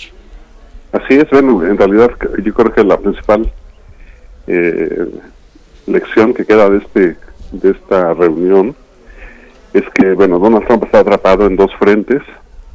Uno es el, interno con su juicio político y el otro pues es el, internacional en donde ya no pudo ser el actor disruptivo que le gustaba ser sino que ahora pues él se vio atrapado en sus propias eh, dinámicas. Y paradójicamente pues la nota la dan eh, Trudeau y Macron, que, sacan de balance eh, a, Donald Trump. Y bueno, por supuesto el caso de Turquía, que, que, juega un papel muy importante, ya veremos cómo se cómo se resuelve esa cuestión, pero pero pero creo que para resaltar en términos de Trump es que Trump ya no se ve el personaje mm, que rompe la escena, que saca de de balance a sus contrapartes, sino al contrario, ya todo el mundo lo, conoce, lo, lo bloquea, incluso lo, lo, lo aquietan, le dice que, sea serio. Y bueno, pues el video de la, de la cumbre es el video de los demás hablando a las espaldas de Trump. Entonces, pues sí, es un... Yo creo que, que Trump siente cómo se está aislando. Y pues bueno, no sé si se preocupado por eso, pero pero debería estar. Ahí, este, hay una parte que tiene que ver, mm, este, con la desenmascaramiento del uso comercial de la guerra, ¿no? Yo creo que desde hace ya muchos años esta capacidad de los Estados Unidos de eh, considerar como una política de seguridad lo que es una política comercial y la imposición de una serie de aranceles que hacen de, la, de, toda esa industria, no solo de la guerra, sino de los bienes estadounidenses, una garantía para, para, para la empresa norteamericana de seguir dominando al mundo de una manera distinta al, de la posguerra. O, ¿O cómo ves este? Sí, bueno, creo que se ha roto ya esa, digamos, eh, corrección política que se tenía en el, en el plano exterior, en el plano internacional, de eh, pues, eh, por ejemplo, en torno a Siria, que Trump haya dicho abiertamente que el petróleo de Siria es de él, bueno, de los Estados Unidos, lo cual por supuesto es una falsedad, y este, pero muestra pues esto que, bien comentas, hay un conjunto de intereses eh, económicos, comerciales, asociados a, a, las invasiones militares, y bueno, pues el, lo que está en juego en la OTAN es que eh, Donald Trump piensa que los países de la OTAN tienen que, participar más económicamente hablando en eh, para pagar la protección de Estados Unidos eh, a estos países pues es precisamente un, un asunto que se parece mucho a lo de Ucrania en el fondo aunque es eh, mm, diferente en los matices pero pues es el es este personaje que está eh, pues chantajeando, casi extorsionando a cambio de su de su apoyo económico, eh, está vendiendo seguridad eh, a Ucrania en un caso y en este caso a la OTAN. Entonces yo veo que es una cuestión en donde el, el, juego político de Trump, en posesión para conseguir lo más posible eh, está dejando de funcionar. Sí. Claro, también, eh, doctor Juan Carlos Barrón, eh, pues preguntarle hacia, hacia dónde tendría que ser este rumbo de tomarlo, un nuevo rumbo, cuáles son las cuestiones a ajustar eh, vaya, me imagino, eh, vaya, en, el contexto de un mundo que tiene nuevos retos, ¿no? En el contexto de un mundo que tiene eh, migraciones tan, tan amplias, tan extensas, que tiene conflictos militares importantes, ¿hacia dónde tendría que girar la OTAN y, pues bueno, como ponerle una, una hoja de ruta de los elementos más importantes que tiene que voltear a ver y que tiene que atender una organización como esta, ¿no? Bueno, eh, lo, que está pasando en la OTAN es un conflicto que estamos viendo en muchas partes del mundo en este momento, en donde, mm, digamos, la élite se está enfrentando en dos proyectos antagónicos. Uno que podríamos llamar eh, globalizador, y otro que podríamos llamar eh, proteccionista o nacionalista. Y entonces, eh, pues bueno, no podemos ahora saber en qué dirección va, va a jalar, pero lo que sí sabemos es que el Macron, que sería la, la figura más visible de una de esas posiciones, se encuentra actualmente eh, pues el proceso de una guerra, de una huelga general en Francia, y está eh, en el plano interior está eh, sufriendo para poder llevar a cabo eh, su, su plan. Y en el caso de Donald Trump, que sería la otra cara visible del otro, del otro espectro, pues también está en su, en su política interna, en un proceso electoral, en un, en un juicio de un juicio político, en donde sus aliados están evaluando si si lo siguen protegiendo del abuso de poder que evidentemente cometió o si eh, le retiran ese apoyo. Y entonces, eh, por razones muy diferentes, pero eh, este conflicto de grandes proporciones se está expresando también en el plano local para estos líderes. ¿Cómo podemos interpretar también esta defensa? Bueno, esta defensa que lo hemos visto en este y otros foros y de manera cotidiana eh, en el discurso de Donald Trump, esta defensa de los intereses de Estados Unidos. Eh, eh, dentro de este discurso de Trump surge constantemente la idea de que los Estados Unidos han sido engañados, ¿no? O abusados, abusados eh, que dan demasiados recursos a ciertas causas, eh, ya sea para paliar efectos de conflictos o de momentos violentos, en fin, la pobreza, la desigualdad, está como en, e, es parte del discurso de Trump, pero eh, ¿qué, es lo que debemos entender? porque no es que los Estados Unidos sean, sean generosos como tal, sino que tal vez hay ahí una conveniencia de que el mundo les deba, les deba, les deba dinero y tener ahí una, un intercambio, un intercambio, digamos, de favores donde Estados Unidos pues ha salido beneficiado, ¿no? ¿Cómo interpretar esto ahora que también vemos eh, estas declaraciones sobre la tasa a los impuestos, a los ingresos de servicios digitales como Google o Facebook, ¿no? En, en, Francia y que Donald Trump ha, salido a, defender en este contexto de la OTAN. Sí, efectivamente. Bueno, pues sí, él Donald Trump es un personaje de televisión que, eh, pues bueno, básicamente su, su bandera ideológica, si le podemos llamar así, es que pues él es un gran negociador y que con sus estrategias de negociación eh, se podrían conseguir eh, pues, situaciones más favorables para los intereses estadounidenses. Y pues bueno, pues eso ya cada vez más eh, está por verse mm, como en principio pues era sorpresivo hace un par de años eh, pues eh, los diferentes actores con los cuales se enfrentaba pues no, no estaban acostumbrados a lidiar con un personaje de esta naturaleza que pareciera atacar incluso sus propios programas políticos ahora pues estos actores han han encontrado la manera de lidiar con él. Y pues bueno, pues eh, la, opinión de Trump es que mm, Europa tendría que hacer mayores aportaciones para pagar por su seguridad, eh, pero en realidad la OTAN lo que se está preguntando es eh, quién es el enemigo, a, dónde tienen que ir dirigidos estos esfuerzos de defensa. tenemos el caso de, de Turquía que está eh, pues amenazando con retirar su su apoyo para proteger al Báltico, Polonia.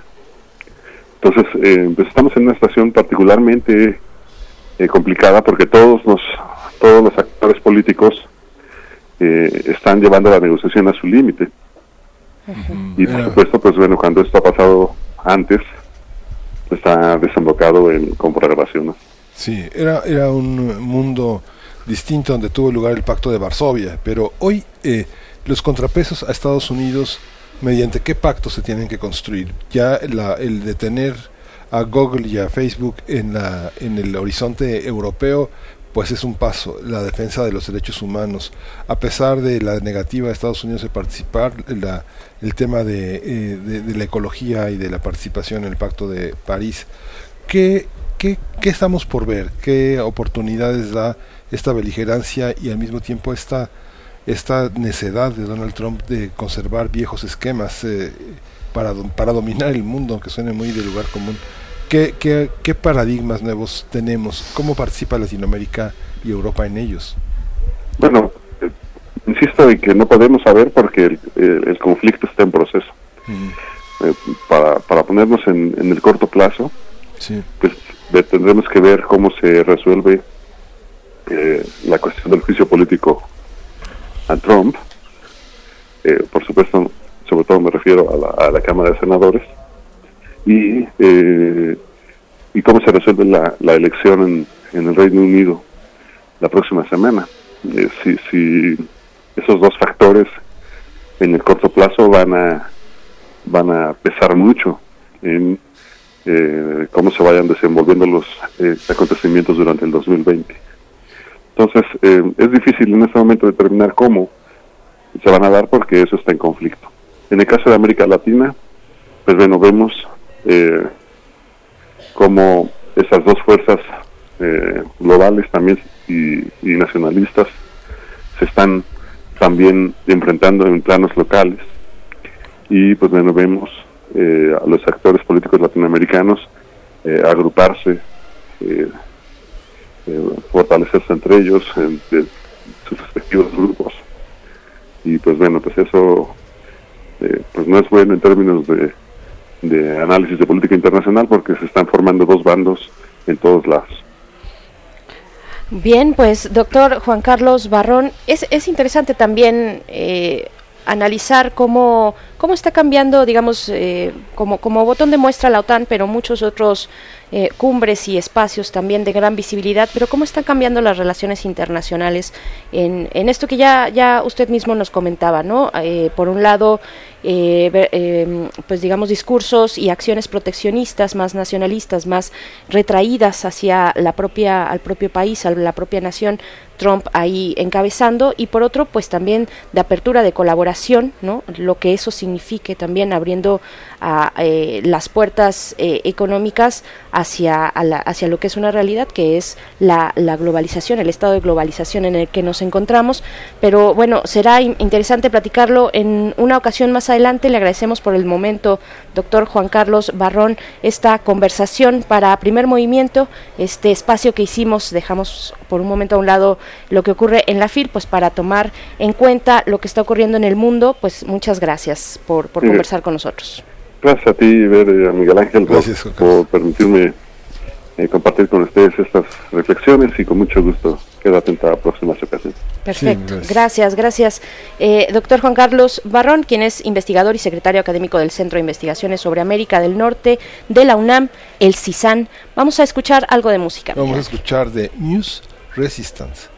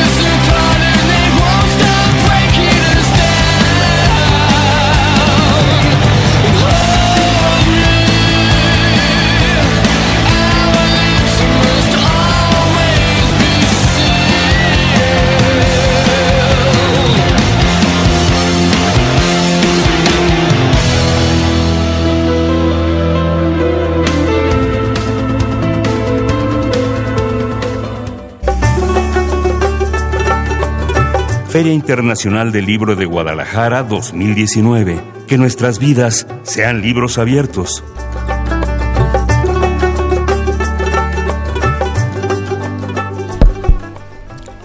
La crisis de seguridad y violencia en México, causas, efectos y dimensiones del problema, es el título del libro editado en el Centro de Investigación y Estudios Superiores en Antropología Social, que tiene como propósito presentar diagnósticos, análisis del problema de inseguridad que enfrenta el país. Carlos Antonio Flores Pérez, coordinador de este libro, ha señalado que este trabajo es parte de la parte de la premisa de que no se puede solucionar lo que no se conoce y el texto presenta y representa un paso previo para la propuesta de soluciones más efectivas enfocadas en el bienestar de la sociedad mexicana. La crisis de seguridad y violencia en México, causas, efectos y dimensiones, se va a presentar hoy, este miércoles 4 de diciembre, a las 7 de la noche en el stand de la red de Altexto. Y conversaremos, nosotros conversaremos sobre precisamente esta publicación, este libro, lo que plantea, los casos que estudia y las posibilidades que ofrece a la reflexión nacional desde el ejercicio académico. Y precisamente nos acompaña eh, aquí en esta cabina eh, Carlos Antonio Flores Pérez, quien es doctor en Ciencias Políticas y Sociales, con orientación en Ciencia Política por la UNAM, maestro en Estudios Políticos y Sociales por la misma institución. Sus áreas de investigación son antropología médica, jurídica, y de género y sus líneas de investigación docente son la antropología jurídica y derechos humanos. Bienvenido, doctor Carlos eh, Flores Pérez, gracias por estar aquí. Muy buenos días, muchas gracias. Muchas gracias. Está también el doctor Marcos Pablo Molosnik, él es profesor e investigador de la Universidad de Guadalajara, de la División de Estudios Políticos y Sociales. Su línea de investigación es la seguridad como política pública. Bienvenido, doctor. Muchas gracias, muy buenos días. Gracias, bienvenidos a los dos. Pues iniciamos con esta premisa del libro. No se puede solucionar, eh, no se puede solucionar lo que no se conoce. ¿Qué es lo que sí se conoce y desde dónde están partiendo? ¿Cuál es el diagnóstico del que han partido, digamos, las estrategias de seguridad para paliar este ambiente de crisis, de inseguridad, de violencia en nuestro país, eh, profesor Carlos? Sí, muchas gracias. Eh, ante todo, pues muy contento de estar con ustedes, gracias a, su auditorio que nos escucha. Eh, las premisas de que esto parte, mira, las premisas de que esto parte es en realidad, digamos, desde hace más de una década lo que hemos visto es que los gobiernos, las administraciones federales, pues prácticamente se muestran bastante cerradas a, tener un diagnóstico más amplio de las distintas violencias que están entrecruzando el país.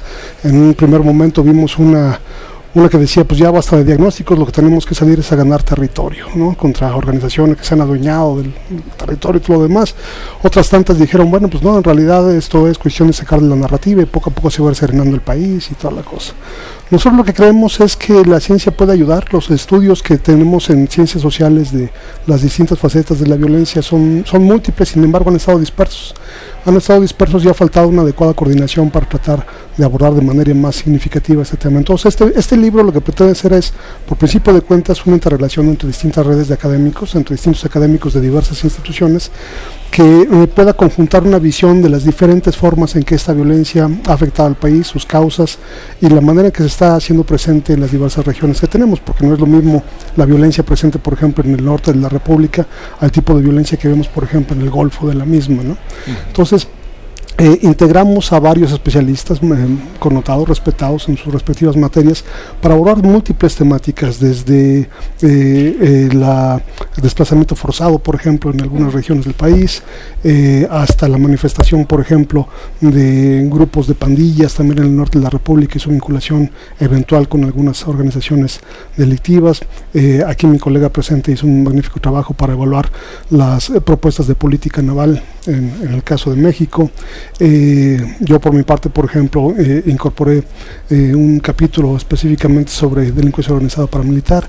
Es decir, tratamos de dar una, una visión panorámica de distintos aspectos en los cuales están confluyendo y cómo mostrar las diversas causalidades que pueden estar confluyendo. Yo creo que uno de los ejes rectores que podemos encontrar en este tipo de problemática es la repetición de condiciones de impunidad condiciones de impunidad que se derivan, digamos, o que derivan en una violación masiva de derechos humanos, condiciones de impunidad que implican la focalización sobre eh, grupos operativos y no tanto sobre redes criminales más profundas que no solamente tienen que ver con actores eh, que se encuentran en la calle, sino que se tienen que ver también con actores que están insertos en las instituciones, en las empresas eh, y en general, digamos, a partir de este tipo de, lecturas, nosotros pretendemos construir un primer paso para integrar redes de investigación más amplias que efectivamente pretenden eh, poder dar una respuesta más significativa, un diagnóstico más sólido, más puntual a la problemática que estamos enfrentando. ¿Cómo está estructurado? ¿Cómo está estructurado el libro? ¿Quiénes colaboran? ¿Qué temas son los fundamentales? Eh, ¿cuál, es, ¿Cuál es el alcance frente a lo que ha presentado el gobierno del Ejecutivo Federal como proyecto para la política de seguridad pública? ¿Cómo lo ven? ¿Qué transición hay? ¿Para ustedes es una cuestión de, de transición? ¿Hay un, ¿Hay un país que ya se está gobernando desde por lo menos tres, cuatro años atrás y un país que tiene una cuestión inaugural a partir del 2018, el primero de julio? Con nuevos proyectos y nuevos programas, entre ellos el de, aquí en Jalisco, ¿no? Sí, claro. Eh, bueno, mira, el libro está estructurado, eh, son 12 autores y es el mismo número de capítulos, o sea, son 12 capítulos. El libro estaría está dividido en dos grandes bloques.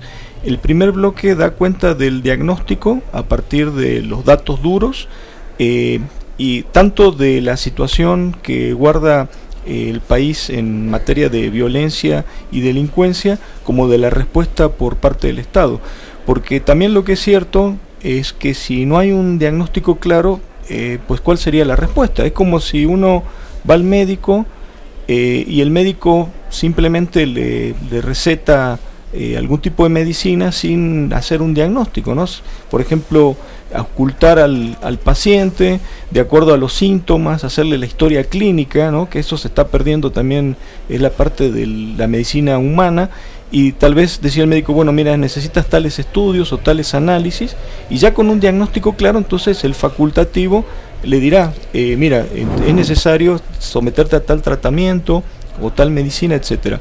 Y la segunda parte eh, se refiere a las regiones, o sea, el, segundo bloque está enfocado, los autores eh, tratan o abordan la problemática, esta misma problemática de las, de las violencias, de diferentes modalidades de la violencia y la delincuencia en regiones, donde ahí se ve claramente la complejidad de nuestro país, los contrastes eh, regionales.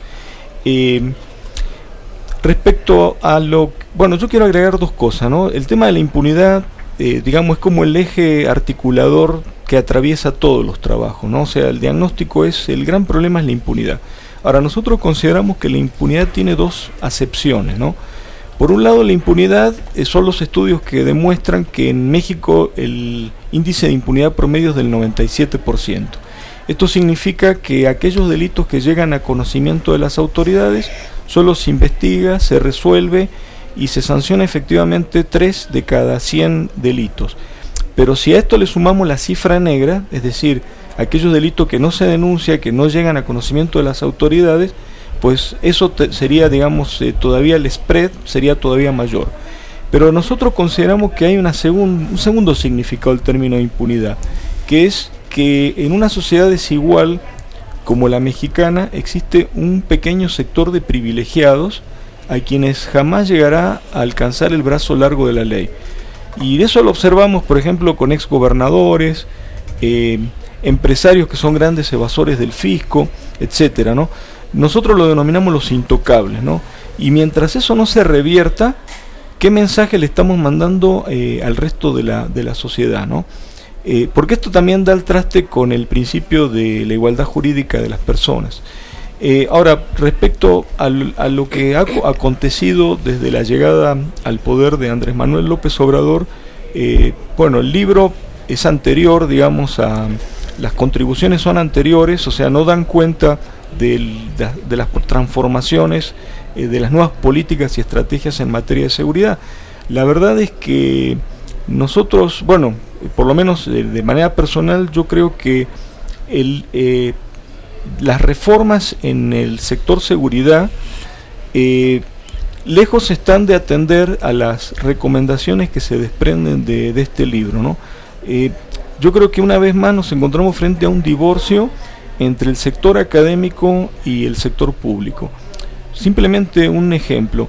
En enero de este año hubo dos jornadas de audiencias públicas en el Congreso de la Unión de consultas sobre la Guardia Nacional. Y curiosamente eh, no hubo un especialista ni un miembro de organizaciones no gubernamentales, inclusive de organizaciones internacionales como el representante del Alto Comisionado de Naciones Unidas para los Derechos Humanos, que estuviese a favor de la Guardia Nacional. Por el contrario, se presentaron argumentos técnicos sólidos y la recomendación era no, eh, no crear la Guardia Nacional. De cualquier manera, la audiencia pública yo creo que tuvo un efecto positivo porque en un principio la intención era que la Secretaría de la Defensa Nacional tuviese la conducción y el control de la Guardia Nacional. Finalmente, eh, digamos, la Guardia Nacional se inserta en otra reforma muy importante que es la creación de la Secretaría de Seguridad y Protección Ciudadana, depende, o sea, forma parte de, ese, de esa Secretaría de Despacho, pero también nosotros estamos acostumbrados a la simulación, ¿no? Lo que yo quiero decir es que nombraron como cabeza de la Guardia Nacional a un general que le dijeron, mire, si usted quiere ser eh, el comandante de la Guardia Nacional tiene que pasar a retiro, como si al pasar a retiro un, militar dejase de ser o deja de ser militar, lo cual no es cierto, porque este hombre que al final se retiró como general de división del ejército mexicano, eh, él pasa a la primera reserva y sigue, sigue bajo estatus militar. Él, por ejemplo, tiene el derecho de portar uniforme, de sus condecoraciones, por ejemplo, cuando son las fiestas patrias, él si quisiera, si quisiera eh, ponerse el uniforme y sigue sujeto al régimen disciplinario del Código de Justicia Militar. Entonces, para cumplir con el requisito que se desprendió de los debates en enero de este año, de que sea un civil el que estuviese al frente de la Guardia Nacional, este, pasaron a retiro a, este militar. Y lo mismo ha, ocurrido con el Centro Nacional de Inteligencia, que viene a sustituir al Centro de Investigación y de Seguridad Nacional, que, digamos, eh, hay una cuestión básica que es separar, diferenciar y separar la inteligencia para la seguridad nacional que era la función que desempeñaba mal que bien el CISEN, que dependía de la Secretaría de Gobernación, y la, y, lo, y la inteligencia eh, para la política criminal o la inteligencia criminal.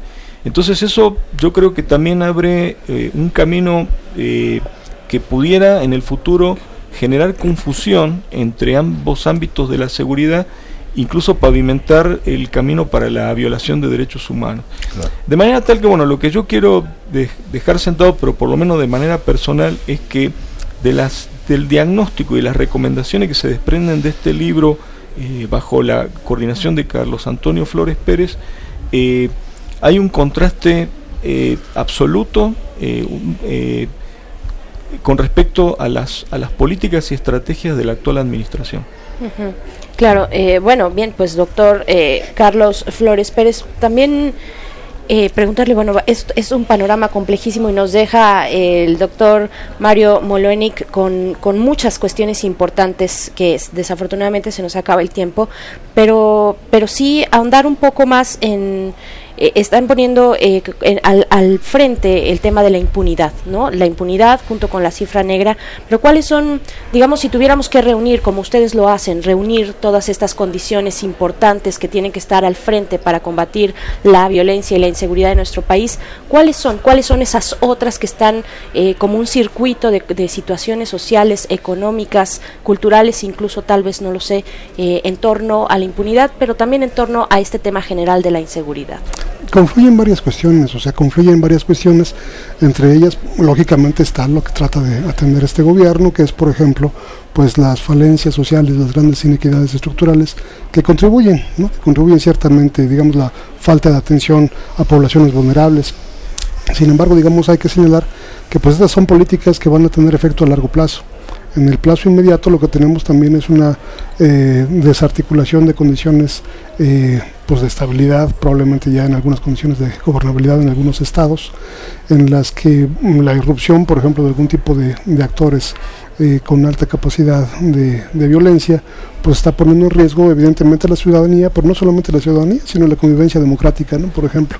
Pero también la paradoja es que, digamos, el enfoque original efectivamente eh, parte de la idea de que las estrategias de militarización que habían llevado a cabo otras administraciones pues no han sido las más exitosas y ahí mostramos justamente por qué no han sido, porque digamos este tipo de despliegues territoriales, este tipo de acciones no combaten, no son eficaces para desarticular macroredes criminales más complejas, ni tampoco digamos necesariamente pueden ir ahí más allá de la disuasión presencial.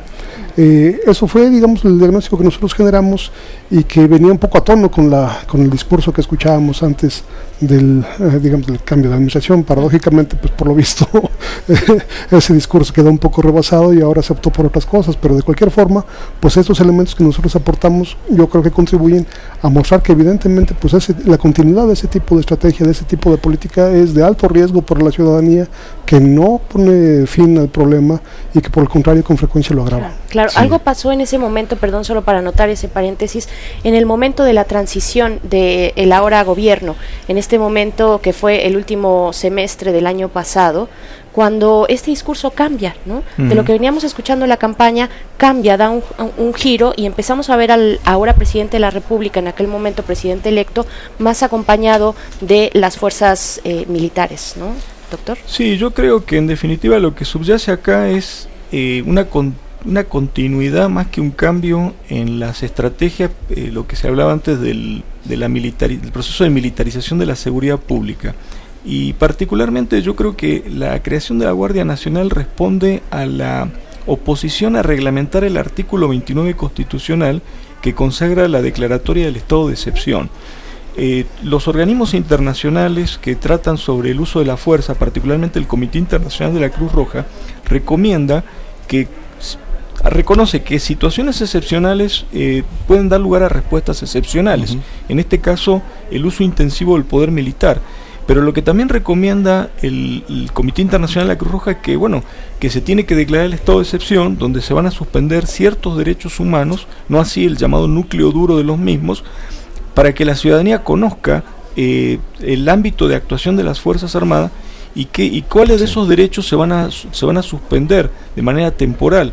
El problema es que para mí la Guardia Nacional, una vez más, abona el proceso de militarización, porque son los mismos militares que sustituyen el uniforme verde oliva por el uniforme de la Guardia Nacional, porque hay que decirlo, casi el 100% de los efectivos encuadrados en la Guardia Nacional eh, provienen de la Policía Militar y, y, en, menor medida de la Secretaría eh, de Marina. Ahora, respecto a los problemas, yo creo que el problema fundamental acá es la violencia eh, que afecta al más sagrado de los derechos humanos, que es el derecho a la vida, estamos hablando de que drásticamente en la última década se han incrementado la tasa de homicidios intencionales por cada 100.000 habitantes. O sea, México hoy tiene 29, de acuerdo a INEGI, datos oficiales, la tasa de homicidios intencionales es 29 por cada 100.000 habitantes y la Organización Mundial de la Salud sostiene que si un país presenta una tasa que supera los 10 por cada 100.000 habitantes, estamos hablando de violencia endémica. Ese es el escenario. O sea, lo que a nosotros nos preocupa sobre todo es la preservación del más sagrado de los derechos humanos, que es el derecho a la vida. Y si a eso sumamos que los, los estudios demuestran que cerca del 70% de esos homicidios intencionales son producto del accionar de la delincuencia organizada, pues ahí tenemos eh, una, una realidad donde lo que se impone sobre todo es la inteligencia, es decir, la información anticipada, más que una respuesta manu militar. sí, tenemos que, se nos acerca ya el, marco de la hora, pero tenemos eh, la crisis de seguridad y violencia en México, causas, efectos y dimensiones, ampliar este análisis, ampliar esta discusión este miércoles 4 de diciembre a las 7 de la noche en el Salón de la Red al texto. Quienes nos escuchan en Guadalajara y su zona metropolitana, vengan, vale mucho la pena discutir este tema es un tema que tiene que ver con la universidad, pero también con la ciudadanía. No es una es una cosa muy importante. Nos despedimos, de, la, de, la, segunda hora de eh, Morelia, de la Radio Nicolaita. Así es, gracias a los dos, doctor Marco Molenic y también al doctor Carlos Flores Pérez. Estaremos ahí observando pues lo que ocurre con esta publicación. Gracias a ambos. Muchas gracias. Vamos a hacer el corte de la hora, nos despedimos de la Radio Nicolaita. Continuamos aquí en la Radio UDG y Radio UNAM desde la FIL Guadalajara. Encuentra la música de primer movimiento día a día en el Spotify de Radio UNAM y agréganos a tus favoritos.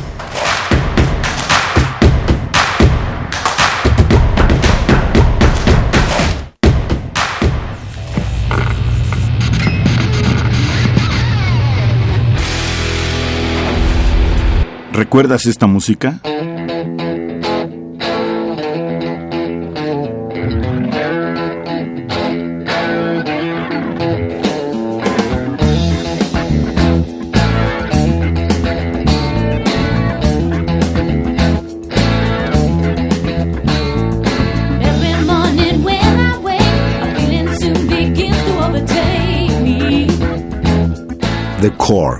Eric Clapton, 1977. La revolución de la cultura juvenil cuando el rock dominaba el mundo. Todos los viernes a las 18.45 horas por esta frecuencia. 96.1 de FM. Radio UNAM, Experiencia Sonora.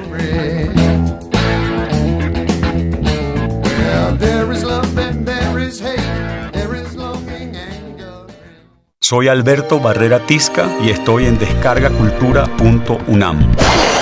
Estrenos. Sobre la lectura de Marcel Proust, lo escuchas en francés, su idioma original y traducido al español. La lectura se encuentra en el umbral de la vida espiritual. Puede introducirnos en ella, pero no la constituye. Encuentra el audio completo en www.descargacultura.unam.mx. Gracias a los que han participado en la campaña de afiliación renovando su militancia al PRD. Si aún no lo haces, la fecha límite es el 31 de diciembre. Aún hay tiempo para salvaguardar tus derechos de militante. Estamos actualizando el padrón. Para afiliarte y refrendar tu inscripción, acude a la sede del PRD más cercana. Si eres afiliado al PRD, verifica tu estatus en prd.org.mx, www.comisiondeafiliación.prd.org.mx. Realiza el trámite y evita tu baja del padrón. PRD. Radio Universidad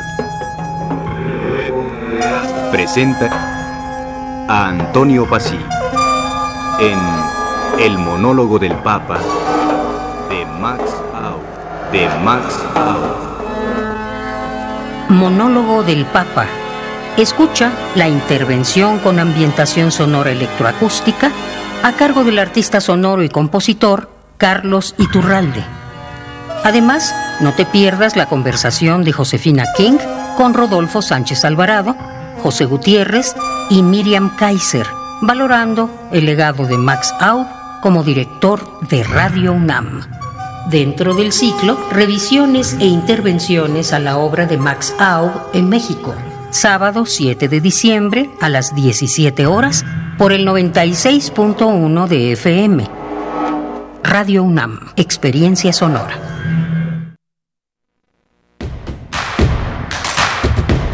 Encuentra la música de primer movimiento día a día en el Spotify de Radio UNAM y agréganos a tus favoritos.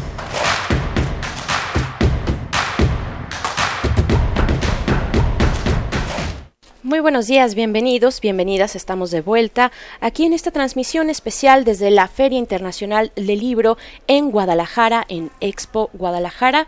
Estamos en esta colaboración radiofónica universitaria entre Radio UDG, el 104.3 y Radio UNAM, el 96.1 de FM, además de estas nueve emisoras del estado de Jalisco, en Ameca, Lagos de Moreno, Ciudad Guzmán, Puerto Vallarta, Ocotlán, Colotlán, Autlán, San Andrés de Cojamiata, y Guadalajara. Y nos pertenecemos eh, bueno estamos aquí en esta en esta transmisión como les comentaba.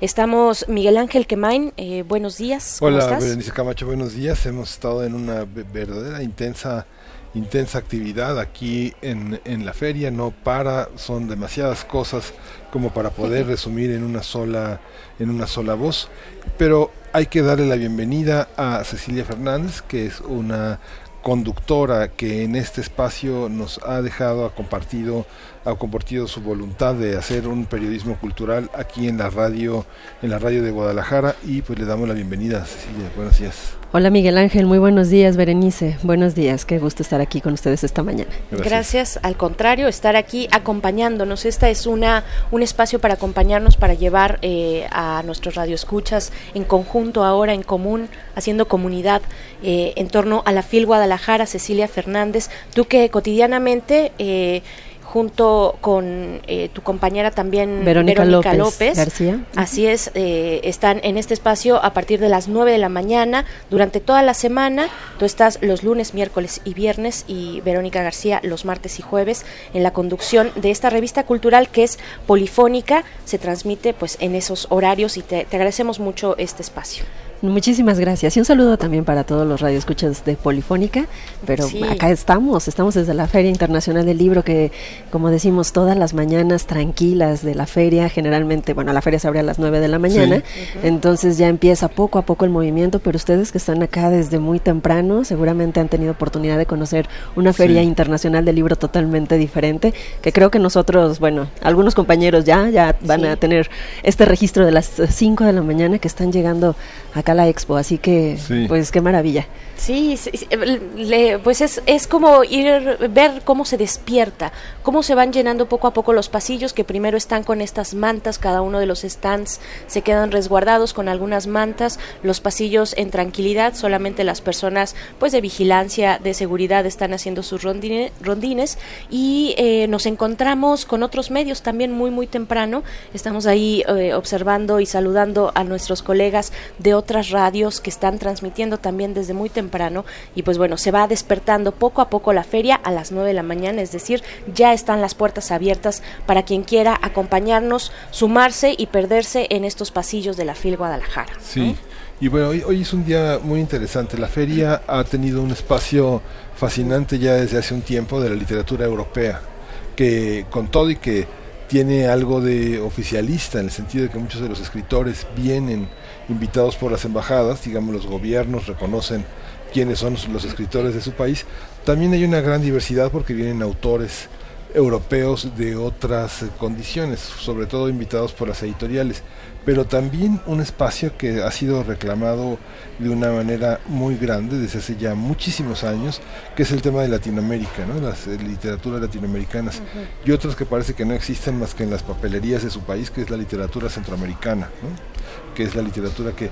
Y hoy justamente hay dos grandes eh, encuentros en Latinoamérica Viva, el Festival de Letras Europeas y el nombrar a Centroamérica, porque Centroamérica cuenta, que todos son a lo largo de la tarde, a partir de las 6 de la tarde, de las cinco y media de la tarde, nuestros radioescuchas podrán acercarse a la feria y buscar todos estos eh, territorios de la literatura. Y hoy se entrega justamente en la una de las actividades fuertes es la entrega del premio Formentor de las Letras 2019 a Nierno. Y hoy va a estar a Nierno en la planta baja de la Expo a las 6 de la tarde y yo creo que es uno de los platos fuertes también de, esta feria que la consagra también como una de sus invitadas de honor.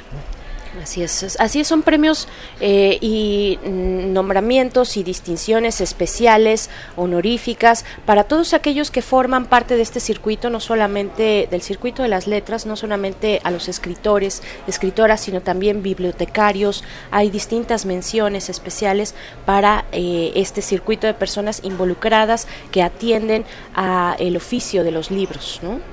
Por supuesto, y también tenemos que decir que la feria tiene un país invitado todos los años bueno, en este caso es la India, pero también ya tiene países que son invitados de manera permanente, tienen como estas actividades este, países europeos o latinoamericanos que cada FIL están aquí eh, con alguna delegación y con una presencia, más aparte, claro, todos los que vienen por parte de todas las demás editoriales y todas las demás presentaciones. Entonces, aunque hay un país invitado de honor, al que se le dedican gran parte de las actividades de los foros principales, pues también sabemos que la feria cada vez, y bueno, desde hace muchos años, pues lleva precisamente este nombre, nombre de internacional. Sí, no existe, no existe un espacio en México con tantos libros eh, como este conjunto de la, librería en portugués, cuatro mil títulos traen, cuando fue Portugal invitado de honor, un conjunto de libreros se, se apuntaron para traer los libros y ahora ya vienen todo el tiempo, ¿no? ya es el contacto. Pero de la lengua portuguesa también Brasil se colocó como uno de los invitados permanentes tenemos brasileños todos los años. Así es. Pues bien, eh, de esta manera les damos la bienvenida, una breve reseña muy breve de lo mucho que se puede vivir y experimentar en esta FIL Guadalajara en su trigésimo tercera edición, este quinto día de actividades. Pues vamos a lo siguiente no sin antes invitarles también a que escriban en nuestras redes sociales, a que se sumen, a que hagamos comunidad juntos, eh, pues a través de estas vías para Radio UDG pueden encontrar su cuenta en arroba Radio UDG eh, en Twitter y en Facebook Radio UDG. Para Primer Movimiento, en Twitter nos encuentran como arroba PMovimiento y Primer Movimiento UNAM en Facebook. Vamos con lo siguiente, como siempre, la poesía por delante, la poesía necesaria. Es hora de Poesía Necesaria. Bien, pues hoy escucharemos poesía de la gran, de la gran Elsa Cross, escritora mexicana, profesora de la Facultad de Filosofía y Letras de la UNAM y que ha tenido una gran presencia en las actividades del pabellón de India aquí en la FIL y que esta tarde presenta su libro La locura divina, poetas místicas de la India, esto a las seis de la tarde en el Salón José Luis Martínez.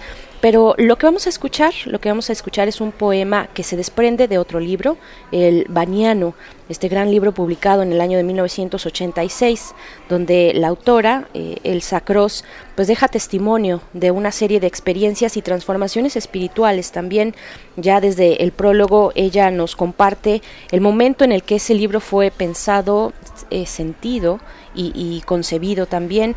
Fue durante una estancia de tres meses hacia finales de los años 70 en India, en el monasterio de Ganeshpuri. Así es que lo que vamos a leer es el poema Uma adorando a Shiva y en la música un encuentro entre la voz del artista Buika y también Anushka Shankar, hija del gran músico eh, de India Shankar. Vamos a escuchar pues lo que ambas realizan, no es un tejido fino que entrelaza a la música de la India con el flamenco. La canción que escucharemos se titula Casi uno. Pero antes vamos con la poesía del Sacros. Uma adorando a Shiva es el título de este poema. Dentro de sí Oye la voz reverberando en el ámbito estrecho, que va del eje en sus oídos a la frente alucinada. Solo unas cuantas notas recorre la voz, pierde modulación, desnuda el sonido de cadencia, del ritmo, de letras cada sílaba desnuda. Es solo vibración, flecha que sube, salto de mono entre las ramas y permanece en la infinita división de espacios que cubre cada paso de la hormiga, cada grano de arena en la ribera, vibración surgiendo de sí misma, corriendo única, sin escala ni fractura, sin pausa, sin eco, continua, ya idéntica al silencio, fijo fluir, río de plata, a cuya orilla se sienta Uma. su casa de bambú tiene el suelo cubierto de hojas frescas. Uma escribe. El río se desdobla como un lienzo. Uma sonríe. Su cabellera parece un pez oscuro. Ha cubierto de flores la piedra blanca vertical sobre el óvalo blanco que atraviesa. A un lado, paralelas, ha dispuesto las hojas escritas. Tiene otra en la mano. Uma escribe con tinta roja sobre hojas de mango. Hay, no hay poniente ni oriente. Hay, hay luz sin sombra mientras Uma escribe. Su falda es de hojas. Absorta un instante, un ojo mira con los ojos cerrados. Ese ojo la mira. Ese ojo es lo que mira y es también lo mirado, la mirada, joya brillante, mil ojos la cubren, átomo de luz girando sobre sí mismo. Afuera el sol pasa entre los árboles, el río juega en sus orillas, un olor de jazmín se detiene en la frente de Uma, una gota de miel desciende, desciende de su garganta, Uma vestida de hojas, sentada frente a la piedra blanca.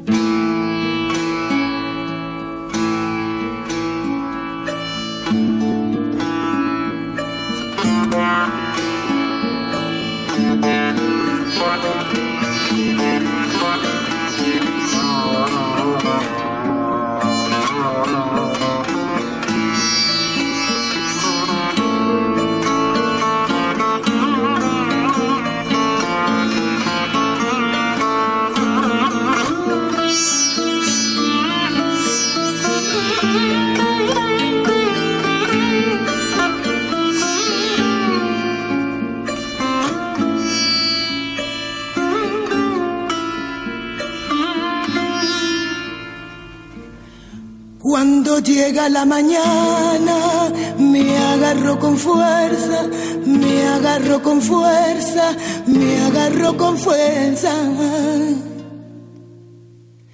pero ya sabía que era hora de dejar tu cuerpo apretado, casi dormido, casi dormido, casi dormido, casi dormido.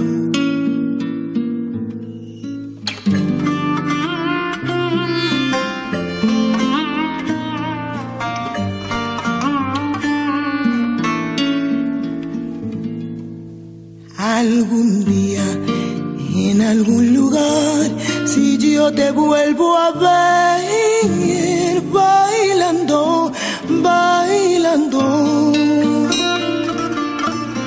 te voy a sonreír, te deseo lo mejor, mientras me inclino al hombro de mi amor verdadero bailando.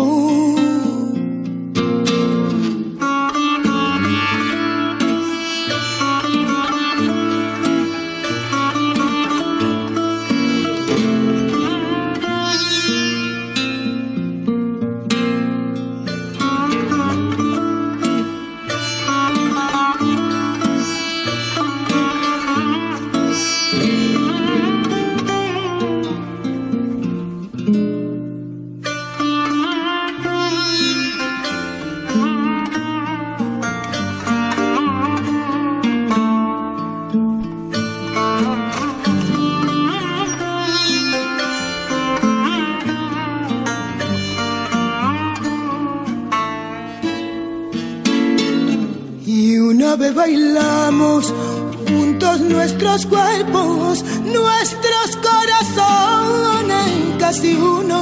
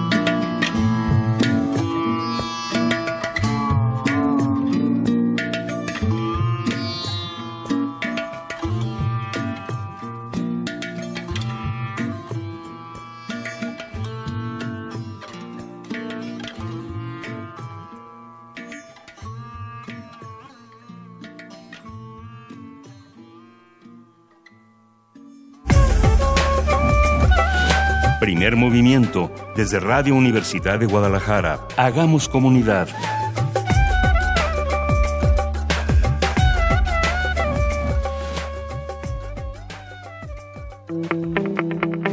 La mesa del día. Hágase usted mismo es un libro del escritor argentino Enzo Maqueira que cuestiona los convencionalismos sobre la masculinidad. Así se presenta. Se trata de una novela negra que de acuerdo con el autor pone en duda los roles tradicionales de hombres y mujeres. Para Maqueira es necesario que los hombres sean feministas, ya que es un convencido de que el patriarcado arruina la vida de las mujeres. El personaje principal de su novela es un hombre con gustos sexuales fuera de lo normal, en búsqueda de la felicidad y la trascendencia a través del arte, pero es incapaz de escribir un guion para una película ante los miedos que inundan su mente. En algunas entrevistas, Maqueira ha señalado que en sus anteriores novelas, Rudamacho, El impostor y Electrónica, ha buscado la construcción de una nueva masculinidad.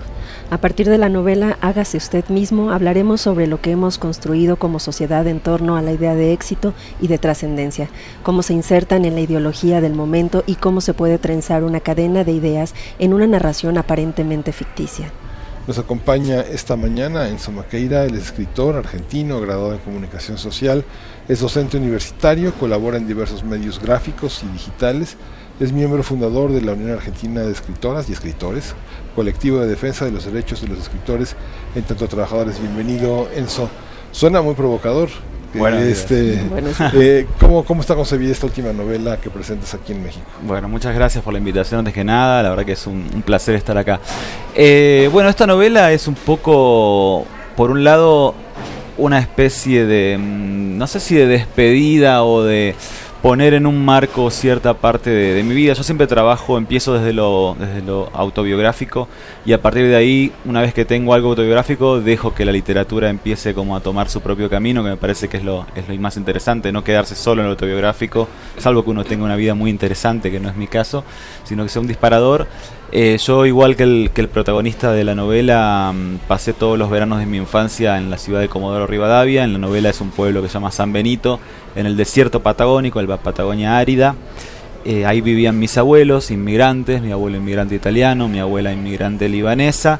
Y bueno, para un chico que era de Buenos Aires, una ciudad grande, caótica, etcétera, no, no, hace falta que se explique lo que son las ciudades grandes porque acá las conocen mucho mejor.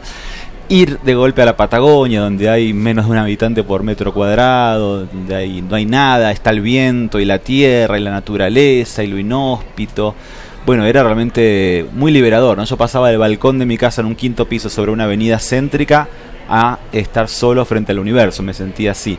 Y ese fue el disparador. Y a partir de ahí empecé a pensar, bueno, ¿qué significaba para mí esa Patagonia, esa aridez, eso, esa, esa naturaleza? Y tenía mucho que ver con el mandato de masculinidad, ¿no? De hacerse hombre, de, de ser macho, de enfrentar la naturaleza, de resolver cosas. Se rompe algo, tenés que arreglar porque sos el hombre. Em, y empecé como a trasladar esto a, este personaje, ¿no? Un tipo que huye de Buenos Aires, cansado de la ciudad, cansado de una relación enfermiza, de esas que abundan que vuelve a la Patagonia, a la casa donde pasó los veranos de, su infancia, sus abuelos ya murieron, por supuesto, vuelve muchos años después, y empieza a recordar cómo fue su formación como hombre a través de la figura del abuelo, que era un excombatiente de la Segunda Guerra Mundial, que bueno, lo quería, ¿no? Un soldado.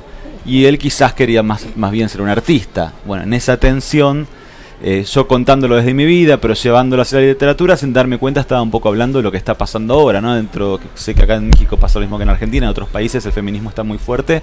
Y bueno, y lo que la gran pregunta que nos hacemos los varones y algunas mujeres también es, y los varones, ¿qué tenemos que hacer al respecto? Bueno, al principio creo que tenemos que reflexionar sobre eso, ¿no? Sobre cómo nos enseñaron a ser hombres y cómo quisimos y no pudimos o intentamos o cómo vamos a reconstruirnos o deconstruir nuestra masculinidad y reconstruir una, masculinidad positiva, una masculinidad deseable. Ese fue como el germen de, la novela. Claro, y bueno, dentro de todo... Eh, dentro de todo esta, este primer inicio, este primer, este arranque, eh, este espacio de San Benito, este pueblo de San Benito, el mismo contexto eh, geográfico, natural, es un personaje eh, es un personaje que te ayuda también a reconstruir o primero a pensar no porque creo que lo dices primero pensarlo reflexionarlo y ya después ir viendo cómo puedes ir dando tumbos para encontrar una masculinidad distinta no y alejarse de estos modelos tóxicos de toda esta cuestión que, que sabemos que cultural y tradicionalmente existe. Cómo ¿Cómo piensas a San Benito en, en, este, en este libro, pero también en, tu propia experiencia? Como nos dices, partes de ahí. ¿Qué es San Benito? ¿Qué es esta Patagonia árida? ¿Cuáles son esos elementos que te confrontan eh, eh, desde la masculinidad?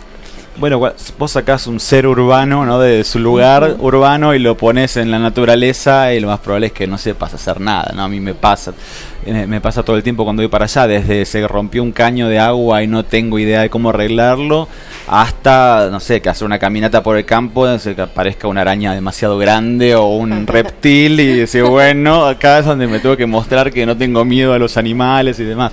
Entonces ya el escenario te, te, plantea eso, te saca de tu lugar de comodidad. Quienes vivimos en ciudades toda la vida, como en mi caso, estamos acostumbrados a levantarse el teléfono, ni hay que levantar el teléfono, o sea, marcas unos botones en tu celular y tenés la comida y tenés eh, hasta tenés sexo si querés eh, buscando por el celular, tenés todo a mano. Bueno, cuando yo voy para, para la Patagonia, La última vez que fui me puse Tinder, empecé a buscar, había dos, dos opciones tenía. Eh, el lunes, el jueves hubo otra más, por supuesto, que tener mucha suerte para, que, para machar esas dos opciones. Entonces todo el tiempo del, el, hecho de que no exista, hay por supuesto una ciudad, hay, hay gente, pero es tan débil la idea de, de, sociedad, de comunidad. Son regiones donde la gente va a trabajar, allá hay mucho petróleo, hacen la diferencia económica unos poquitos años y se vuelven a sociedades en otras partes de Argentina, o otras partes de, por ejemplo, viene mucha gente de Chile de manera que tampoco hay una idea de comunidad muy clara. Entonces, no tenés una comunidad muy clara, no tenés em, las comodidades del día a día, de lo cotidiano, del urbano. Bueno, todo eso te enfrenta necesariamente con empoderarte. Bueno, vos tenés que hacer las cosas por tu cuenta, arreglátelas. Bueno, el problema es cómo me las arreglo. Como me enseñó, no me decía, tiene que arreglar un hombre con violencia, con, eh, con eh, destratos, con arrogancia, sobre todo los argentinos, ¿no?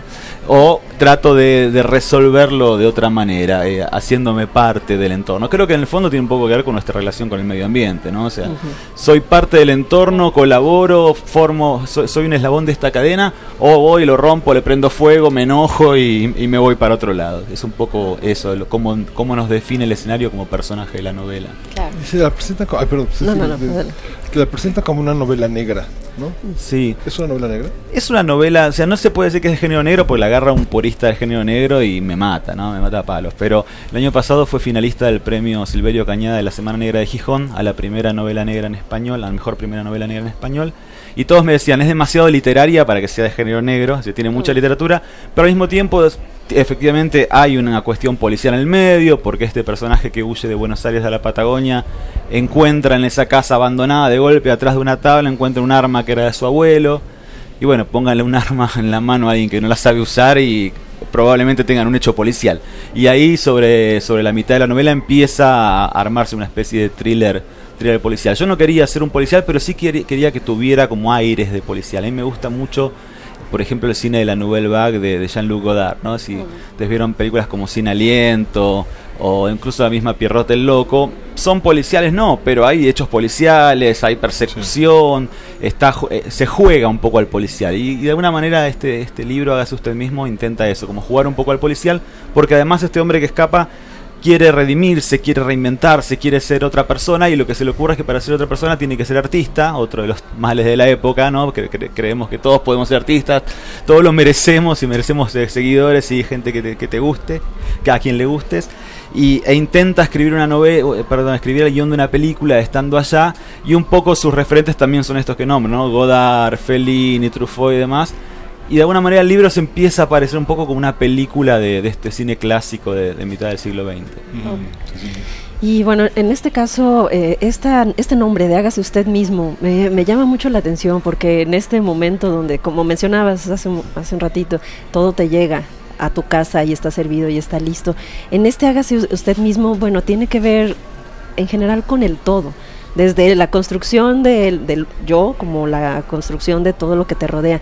En este caso, ¿en qué eh, sentido de meditación entraste como para, o qué encontraste de ti mismo a partir de esta novela? Oye, y, Ceci, perdón que interrumpa, pero justo también tenía eh, en la mente eh, la cuestión del título del libro, porque además el hágase usted mismo puede ser una una cuestión muy reivindicatoria, pero también muy de resistencia. O sea, si lo vemos en la música, en la música de Inglaterra de los años 60, 70, cómo empieza a surgir esta música más independiente, ¿no? Que empieza a autodistribuirse, a tener como esta, esta ola del do it yourself, ¿no?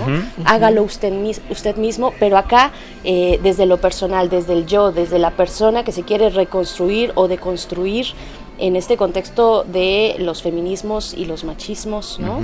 Sí, es un título bastante polisémico y me gustaba eso, la, idea. Por un lado esto de, eh, bueno, no lo voy a revelar porque está en el libro, pero de una manera es como una especie de mandato, hágase usted mismo, ¿no? Que le dice su, su abuelo, vamos, hágase usted mismo, no, no. Mm. No maricone, o sea, no, no, no llore, no espere que le hagan todo, vaya y tome el toro por las astas y hágalo. Por otro lado, también el protagonista, que no lo dije todavía, pero lo digo ahora, es esto, no sé cómo le dicen acá, esa gente que hace coaching, que va por las empresas explicándote cómo tenés que ser mejor empleado y demás. Entonces tiene toda esta, esta bajada de discurso, que es un poco de autoayuda, superación personal con cómo ser una persona exitosa y con mucho dinero y un gran eslabón en el mundo de la producción y del mercado. Entonces, por, otro lado, tiene eso, sí, haga su mismo, pero también eh, trate de encajar lo más posible en este mundo hipercapitalista y sea una mano de obra, un recurso humano disponible, en lo posible barato y efectivo y no chilla y no moleste, y si molestas, hasta luego.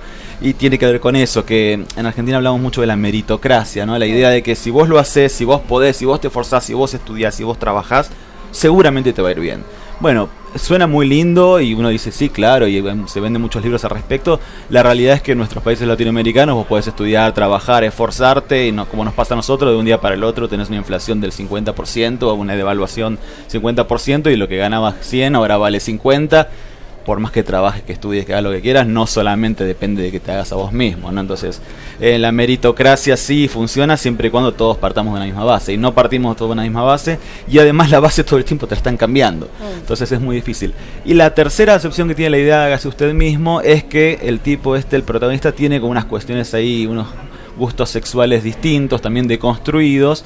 Y bueno, un poco pasa también, cada uno a esta hora de la mañana es muy temprano para imaginar eh, cuestiones sexuales, pero cada uno se lo podrá imaginar, ¿no? La idea de hacerse a uno mismo. Pero gustos y ah, gustos. Gustos y gustos. prácticas. Eh, gustos y prácticas, en realidad, sí. Eh, viene justamente una de las de las ideas que tenía con este libro es, bueno, sí, ok, el tipo está ahí enfrentado a la naturaleza, se tiene que, que, valer por sí mismo, no, le, no quiere utilizar los recursos del machismo, del hombre así fuerte que le enseñaron Bien, ¿qué va a hacer entonces? ¿Y qué pasa con esa idea de la deconstrucción del hombre hoy en día, de ser un hombre más sensible, de no ser solamente el tipo que viene, el macho proveedor? ¿Qué pasa cuando eso lo trasladamos al terreno sexual, a la cama? ¿Cómo, cómo debería o cómo se supone que debería liberarse el hombre en su sexualidad a partir del feminismo? ¿no? De los hombres estamos muy atados y por eso yo insisto mucho en esta idea que siempre se me discute y polemizo y y muchas compañeras feministas me dicen, no, no puede ser, lo que decís es mentira. O sea, ¿por qué los hombres yo creo que tenemos que ser feministas? Bueno, porque el patriarcado también nos oprime a nosotros, de diferentes maneras, por supuesto.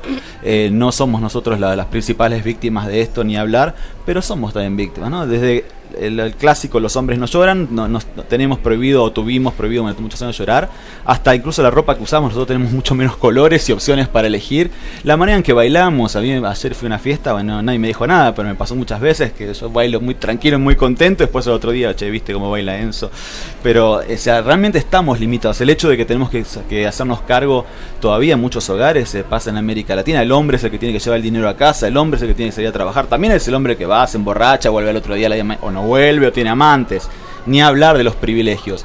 Pero son privilegios que nos cuestan también, que, se pagan, no es que es todo todos privilegios para los hombres. Y bueno, yo creo que en la medida en que los hombres empecemos a entender, a interiorizar cómo el patriarcado también nos limita, también nos, nos esclaviza, creo que va a ser mucho más fácil y más rápido que se logre un cambio verdadero y que trabajemos todos y todas en, derribar el patriarcado que creo que nos está oprimiendo hace tiempo a varios. Efectivamente, muy polémico. Efectivamente, con muy polémico. Y eso era lo que te quería preguntar, que ya lo, ya ahorita lo mencionaste. Sí, este, bueno, ya habían tenido oportunidades de leerlo, amigos cercanos igual, y que eran esas opiniones tanto de, las mujeres, mujeres feministas, como también de los hombres que pueden encontrar algo que les haga muchísimo ruido. Entonces, bueno, si nos quieres compartir nada más un poquito más sobre qué te han comentado sobre el libro. Bueno, por el lado de los hombres, la verdad que de a poquito primero no quieren saber nada, después de a poco, como van entrando, hace poco di una charla ya justamente en otro pueblo de la Patagonia, en otra ciudad Neuquén, eh, comenté más o menos de qué se trataba el libro y linkeándolo también con mi experiencia, con, sea, yo como muchos otros chicos, no, no, no soy el único. O sea, no me sentía parte del club de los machitos, viste, que enseguida van y te pegan y la violencia. No quería estar ahí. A mí me gustaba la música clásica, la poesía. Por supuesto, eso hacía que me señalaban, entonces no era hombre. ¿no? Bueno, así casos un montón. Esto comentaba en una feria del libro, al final uno levanta la mano y dice, no, quería decir que me pasaba igual y además mi papá era alcohólico y me doy cuenta que él lo mató a la presión, la presión de trabajar, de querer ser exitoso, porque esa, esa es una de las grandes presiones que nos tira el patriarcado de los hombres, ¿no? Tenés que ser exitoso, tenés que ganar más que los demás, tenés que ser más fuerte, más importante, más, más adinerado que el otro hombre. Todos los hombres son tus rivales bueno, también son tus compañeros y tus compinches, pero al mismo tiempo tenés que ser mejor que ellos. Bueno, dice, mi papá murió con cirrosis por eso, por no soportar la presión presión de, mm, del patriarcado. Así como si vamos a las cárceles, lo más probable es que la mayor cantidad de las cárceles están cubiertas de hombres que tienen que salir a robar, que tienen que salir a, hacer narco, lo que sea, para eh, cumplir con ese mandato de soy el macho proveedor que tiene que traer el pan a la mesa todos los días. Eso los hombres. Después, respecto a las compañeras feministas, bueno, hay muchos feminismos. Hay uno que, que es más radicalizado y cree que el feminismo solo debe ser para las mujeres y so, el patriarcado solo afecta a las mujeres, que lo respeto, por supuesto diciendo muchas cosas, pero trabajamos muchas veces juntos en esto. Y tengo otras compañeras que me bancan un montón y que me ayudan y me apoyan y cuando a veces recibo piedras de un lado, eh, después me mandan por privado y me dicen, no, estamos con vos, tranquilo, dale, vos seguí adelante. Y la verdad que para mí lo importante es que se pueda hablar de esto, ¿no? Y que se pueda poner en discusión. Yo no tengo dudas de que el patriarcado es un problema que tenemos todas y todos, que no es un problema solamente de las mujeres. Y nosotros somos víctimas y somos victimarios. No tengo dudas tampoco, hay un montón de hombres que son culpables y también otros que son culpables sin quererlo, otros que lo quieren, sean, hay de todo. Y me parece que lo interesante es empezar a matizar y empezar a entender los grises. Y la novela es un examen, es un examen, eh, está escrita a una gran velocidad, son fragmentos muy cortos, hay un gran manejo del tiempo y hay un boceto que se va elaborando sobre posibles películas, ¿no? Hay una hay una visión así. ¿Qué significa ser artista en medio de una relación doméstica que exige ciertos controles del tiempo, de las rutinas, de los horarios? ¿Ser artista es eh, una anomalía en el mundo doméstico? ¿Hay que tener una pareja artista para poder vivir bien? ¿O hay que tener una pareja que se dedique a la ciencia, un ingeniero, una ingeniera? O... Hay que tener una pareja con mucho dinero, me parece, ¿no? Para que uno pueda dedicarse al arte. Una mecenas o un mecenas. Sí, sería ideal.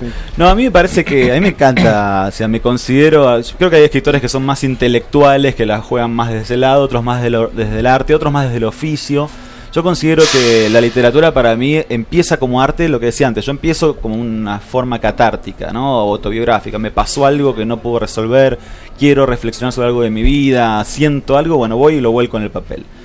Segundo paso, empieza la parte de, la artesanía. Ya tengo eso ahí en el papel que en realidad no es el libro, no es el cuento, no es, no, es nada, es un material para empezar a trabajar.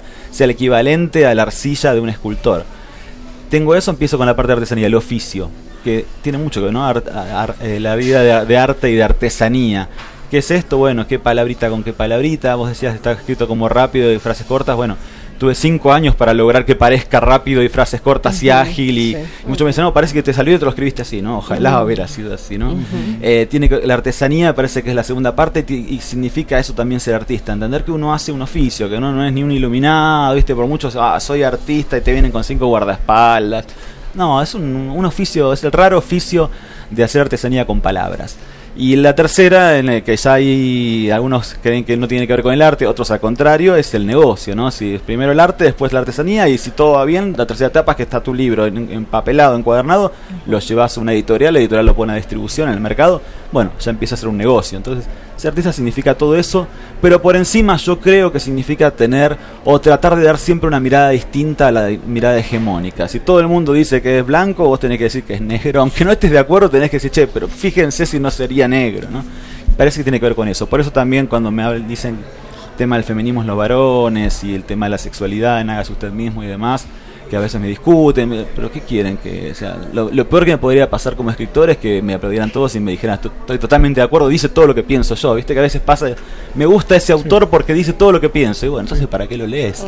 Escribilo vos.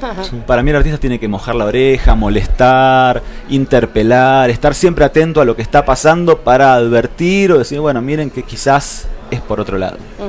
Enzo, Enzo Maqueira, escritor de Hágase usted mismo, ¿en qué momento, en qué momento, hay, hay, y en esta conversación hay mucha reflexión de fondo, hay mucho, mucho telón de fondo reflexivo, ¿no? Respecto a la masculinidad y al entorno y a los distintos espacios urbano y rural, en fin, eh, pero cuando, cuando, cuando uno piensa en una novela negra o en una novela policíaca, lo que hay es acción, ¿no? No hay tanta reflexión, eh, salvo algunos momentos de soledad de estos personajes, pues sombríos, oscuros, ¿no? Que están ahí, este, amarrados, tal vez atados al alcohol, pero que siguen ahí investigando, no sé.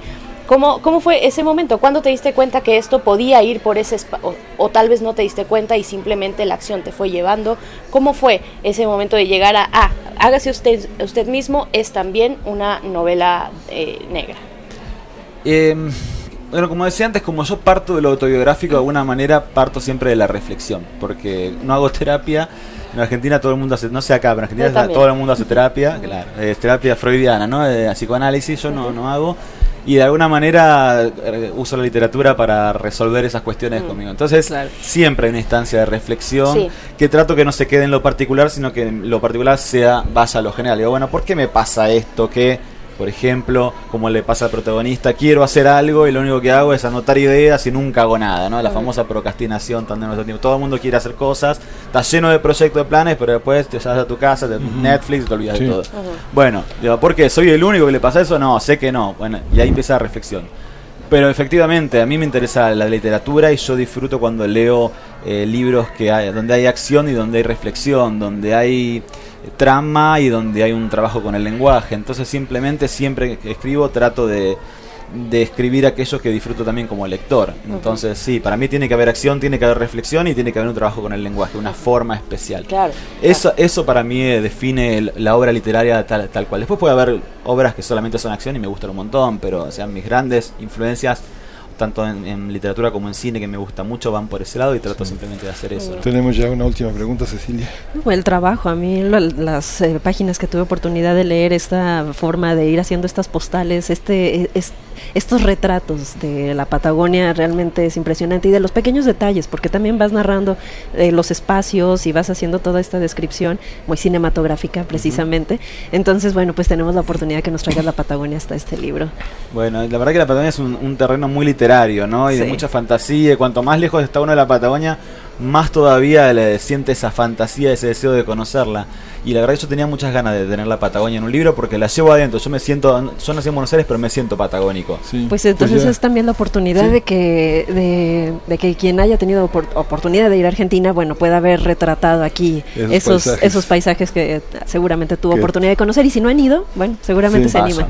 Y, bueno, tú que te has liberado del psicoanálisis, pues nos, nos quedará la pregunta que desde Argentina llegó con el psicoanálisis no existe la mujer, no existe la relación sexual, según Lacan, ¿no? No, no existe nada. en realidad, según Matrix, es toda una ilusión también.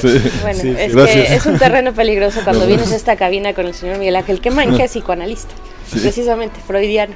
¿no? Bueno, eh, muchísimas gracias. Enzo Maqueira va a estar presentándose, eh, o ya se presentó. Hoy a las 18 en Latinoamérica Viva, junto con otras escritoras y ah. escritores de de América Latina, sí, sí, una linda, una linda charla. de Latinoamérica. Así Sí, bien, pues ahí está, hágase usted mismo, Enzo Maqueira, gracias por haber estado acá. Gracias a ustedes. Vamos a ir con música, son las 9 con 42 minutos en este miércoles 4 de diciembre, el quinto día de la FIL Guadalajara. Esto es de Ile, la canción es Extraña de Querer.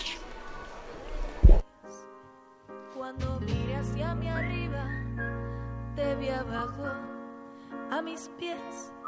y en la T se me veía el amarillo de tu piel. Y fue ahí que decidí manos déjenlo salir. Y dejar que el aire cubra este mítico jardín. Se llenó de aire el bar luego casi no te vi. Y ya cuando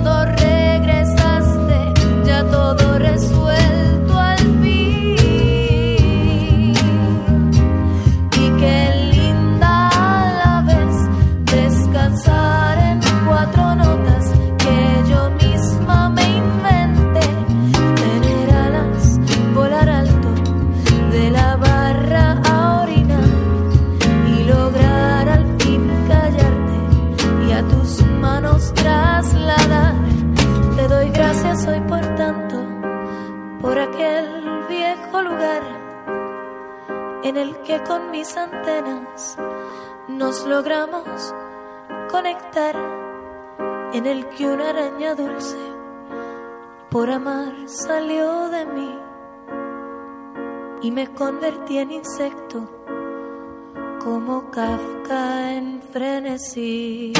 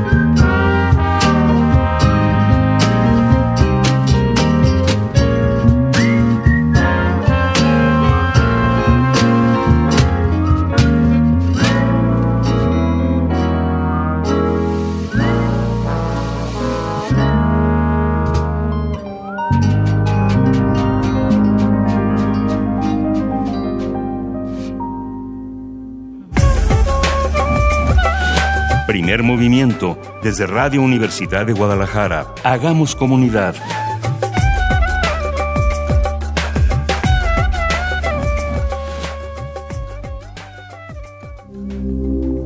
Química entre nosotros. Química para todos.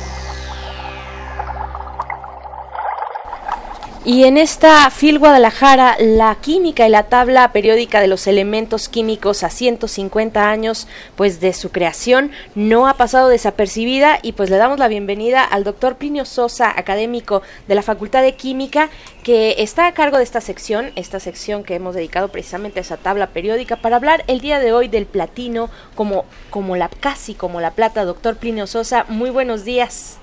Buenos días, Bere. Estamos aquí eh, pues en la FIL, eh, Miguel Ángel eh, Quemain, también nuestra compañera Cecilia Fernández de Radio UDG, para escucharle, profesor, pues y esperarle también porque va a estar por aquí el viernes próximo. El viernes va a estar por ahí. ¿A qué hora, ¿a qué hora lo vamos a poder ver? Este, es a las 10.40 del viernes. Ah, perfecto, muy temprano, entonces... Sí. Probablemente nos encontremos por acá, pero hay que hablar de entonces del platino. El platino, a diferencia de la enorme mayoría de los demás elementos, el platino sí se encuentra en la naturaleza como sustancia elemental. Es decir, la mayoría de los otros elementos no existían tal cual y fuimos nosotros, los Homo sapiens, los que aprendimos a obtenerlos a partir de otras sustancias. El caso del platino es diferente. Normalmente se encuentra como sustancia elemental mezclado con otros metales en forma de petitas o de escamas o mezclado con minerales de níquel, cobre y cromo. Se trata de un metal blanco grisáceo con el que fácilmente se pueden hacer hilos y láminas, es decir, es dúctil y maleable como el cobre, la plata, como el oro. El hecho de que se encuentre en la naturaleza como sustancia elemental nos habla de su poca reactividad. En efecto, es muy resistente a la corrosión y no reacciona con la mayoría de los ácidos. Esta inercia, esta poca reactividad, la comparte con varios de sus vecinos del bloque D de la tabla periódica, junto con el rutenio, el osmio, el rodio, el iridio y el paladio, conforma el grupo que se llama el grupo de los metales dobles y que también le llaman el grupo del platino, porque él es el líder de ese grupo. Es decir, además de los gases inertes del grupo 18, existe otro conjunto de elementos dobles, que son precisamente los metales del grupo del platino. El platino fue descubierto aquí en el continente americano, en la provincia de Esmeraldas, Ecuador, por un español, el español Antonio de Ulloa, en 1735. Por su parecido con la plata, lo llamó platina, una especie de diminutivo de la palabra plata, ¿no? O platita, platina.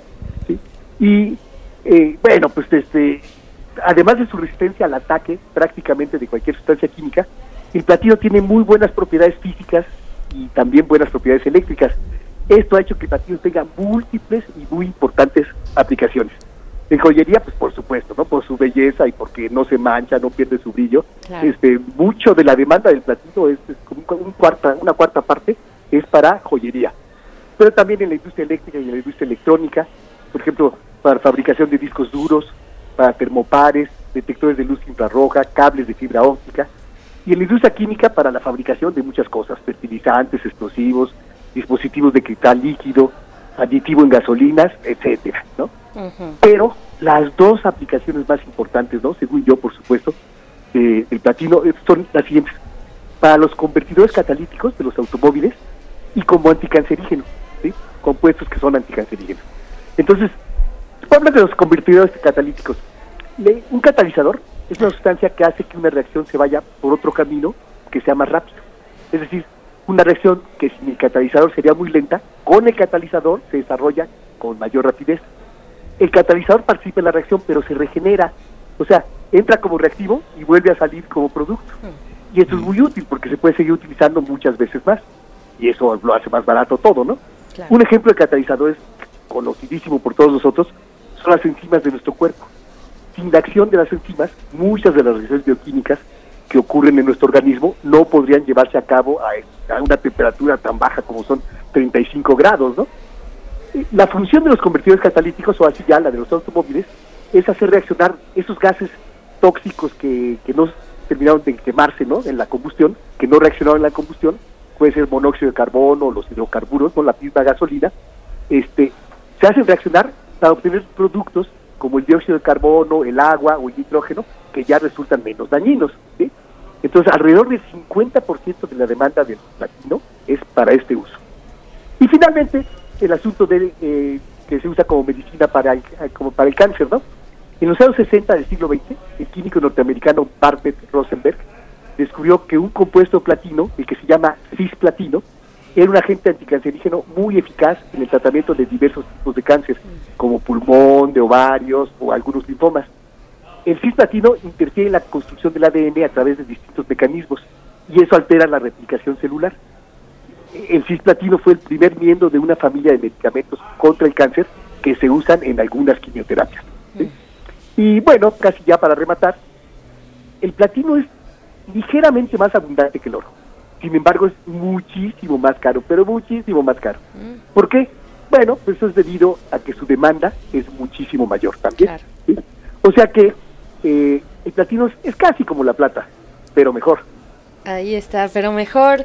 Y pues bueno, muchas gracias, eh, profesor Plinio Sosa, por, por traernos cada, cada miércoles eh, este acercamiento y estos usos de los elementos de la tabla periódica. Eh, estaremos por acá viéndonos el próximo viernes muy temprano. Ojalá podamos, tengamos oportunidad de saludarnos. Le mandamos un abrazo y nos vemos por acá. Sí, muchas gracias, ¿eh? Hasta pronto. Se, llama la bueno, es una sí, sí, adelante. redonda, la tabla periódica en la literatura. La tabla periódica en la literatura. En la literatura, y vamos a estar varios hablando de lo mismo. Perfecto. Es que mi, libro de Primo Levi de este el sistema periódico se, se llenó de sodio. Lo dejé, ah, lo, dejé demasiado resguardado ahí en un librero con humedad. El de Primo Levi. Sí. Pues y se llenó de sodio. Pero bueno. bueno. Nos vemos el viernes. nos vemos. Hasta este, ahí nos vemos. Sí, vamos a escuchar de Héctor Rasgado y Flores, la suite de los elementos.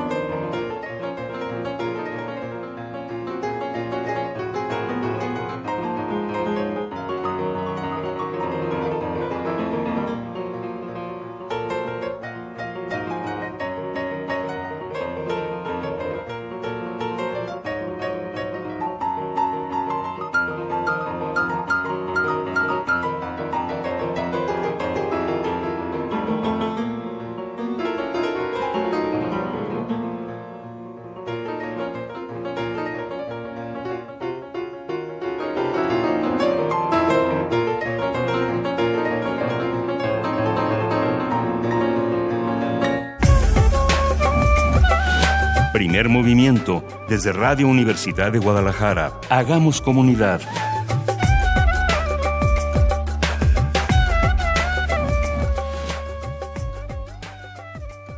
Y ya nos acompaña en esta cabina nuestra compañera Vicky Sánchez, quien es reportera de Radio UNAM, para precisamente pues traernos lo que ha ocurrido en la FIL. Dinos, te escuchamos, querida Vicky. Hola, ¿qué tal? Muy buenos días, Bere, Miguel Ángel, Ceci, aquí pues sí, ya seguimos disfrutando de esta feria. Y bueno, ahora les voy a platicar eso. A partir de 2018, el Consejo Latinoamericano de Ciencias Sociales, CLACSO, y la Universidad Nacional de Quilmes, en Buenos Aires, otorga el premio latinoamericano Juan Gelman en honor al gran poeta argentino y con este premio se reconoce a las personas y o instituciones que hayan destacado por su compromiso y desempeño en las ciencias sociales y o la defensa de los derechos humanos en algún lugar de América Latina.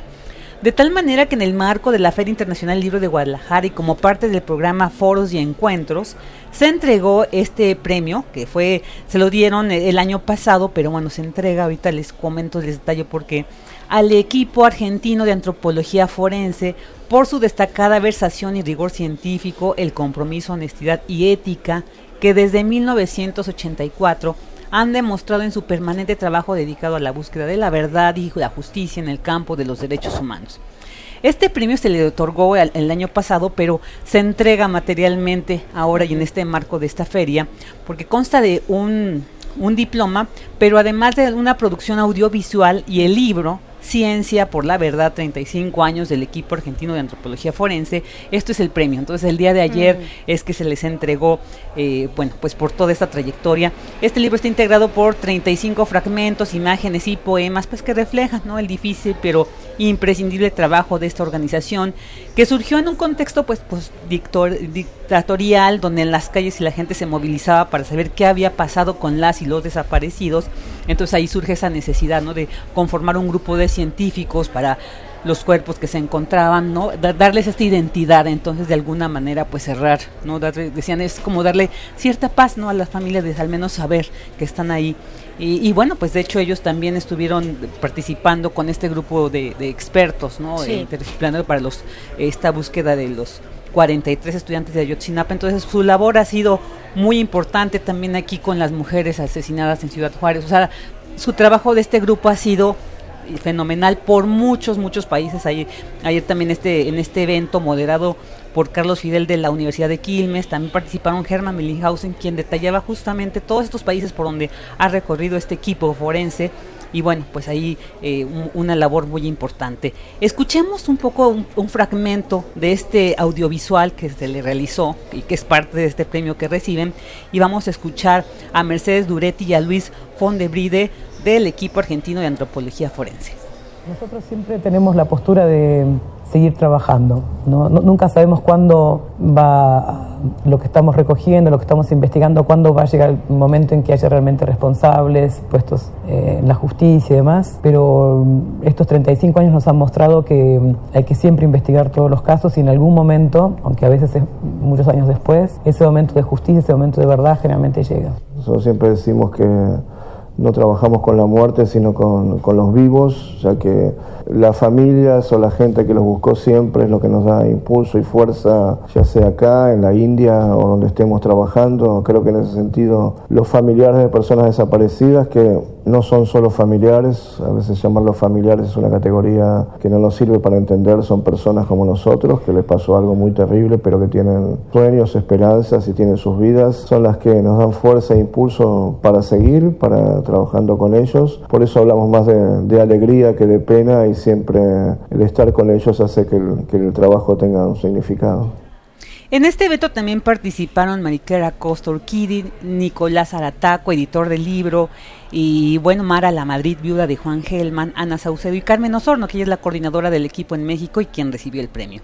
Y bueno, pues esto pasó también en, en este marco de la FIL y también en este evento se reconoce a quienes dedican su talento literario a uno de los públicos más complejos, así que como parte de los eventos estelares se llevó a cabo la entrega del Premio Iberoamericano SM de Literatura Infantil y Juvenil a la gran escritora y poeta María Baranda, quien con su prolífica obra pues ha recibido múltiples premios nacionales e internacionales y bueno, este, este reciente que acaba de recibir. Y ella señaló que ante el limitado número de escritores en nuestro idioma hasta antes de los años 80, leer libros para niños era conocer otras culturas, era afirmarnos en realidades distantes, diferentes, con las cuales, eso sí, se establecieron muchos diálogos. Ahora destacó escribirles a niñas y niños de este país significa hablarles de su realidad y de su entorno con un lenguaje más propio e incluso para soportar la crudeza de estos tiempos. Claro. Creo en inventar historias con las que se puede encontrar el camino de regreso, en percibir a ese niño, a esa niña que están ahí delante mío, a la espera de la palabra primordial que los fascine en su propio vuelo y que los rete en su inteligencia, con la que puedan entregarse al viaje de lugares insospechados, los que otorgan las más íntimas indagaciones para que algún día puedan preguntarse, narrando cada uno de sus sueños, ¿quién soy? ¿Y qué hago aquí? Y si el mundo a veces no es el mejor sitio posible, me toca, nos toca, darles mayores gestos de amor, territorios escritos profundos y complejos para poderlos acompañar a imaginar, a pensar, a descubrir que la vida es siempre hermosa a pesar de la vida y a pesar de nosotros. Muchas, gracias, Vicky. y Sánchez. Pues con esto nos despedimos, eh, les damos las gracias por su escucha. Quédense aquí en Radio URDG y en Radio UNAM. Cecilia Fernández, muchas gracias. Muchas gracias. Miguel Ángel Quemain, también muchas gracias. gracias a todos, muchas gracias. Nos escuchamos mañana de 7 a 10 de la mañana en esta frecuencia compartida con la Radio Universitaria de Guadalajara. Esto fue Primer Movimiento. El mundo desde la Universidad y la FIL Guadalajara. Radio UNAM, en colaboración con Radio Universidad de Guadalajara, presentó Primer Movimiento, El Mundo desde la Universidad, desde la Feria Internacional del Libro de Guadalajara 2019.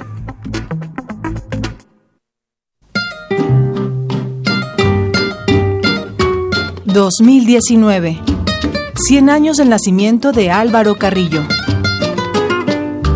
Quien no ha amado, que no diga nunca que vivió jamás... ...decía el hombre enamorado del amor... ...Álvaro Carrillo. Desde 1919, la ciudad de Cacahuatepec, Oaxaca, tiene un nuevo símbolo.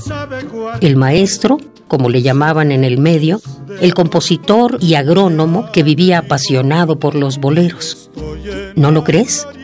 Él compuso más de 300 canciones y te aseguro habrían sido incluso más de no ser por aquel coche que impactó el auto de su familia en 1969. Álvaro Carrillo. 96.1 FM. Radio UNAM. Experiencia sonora.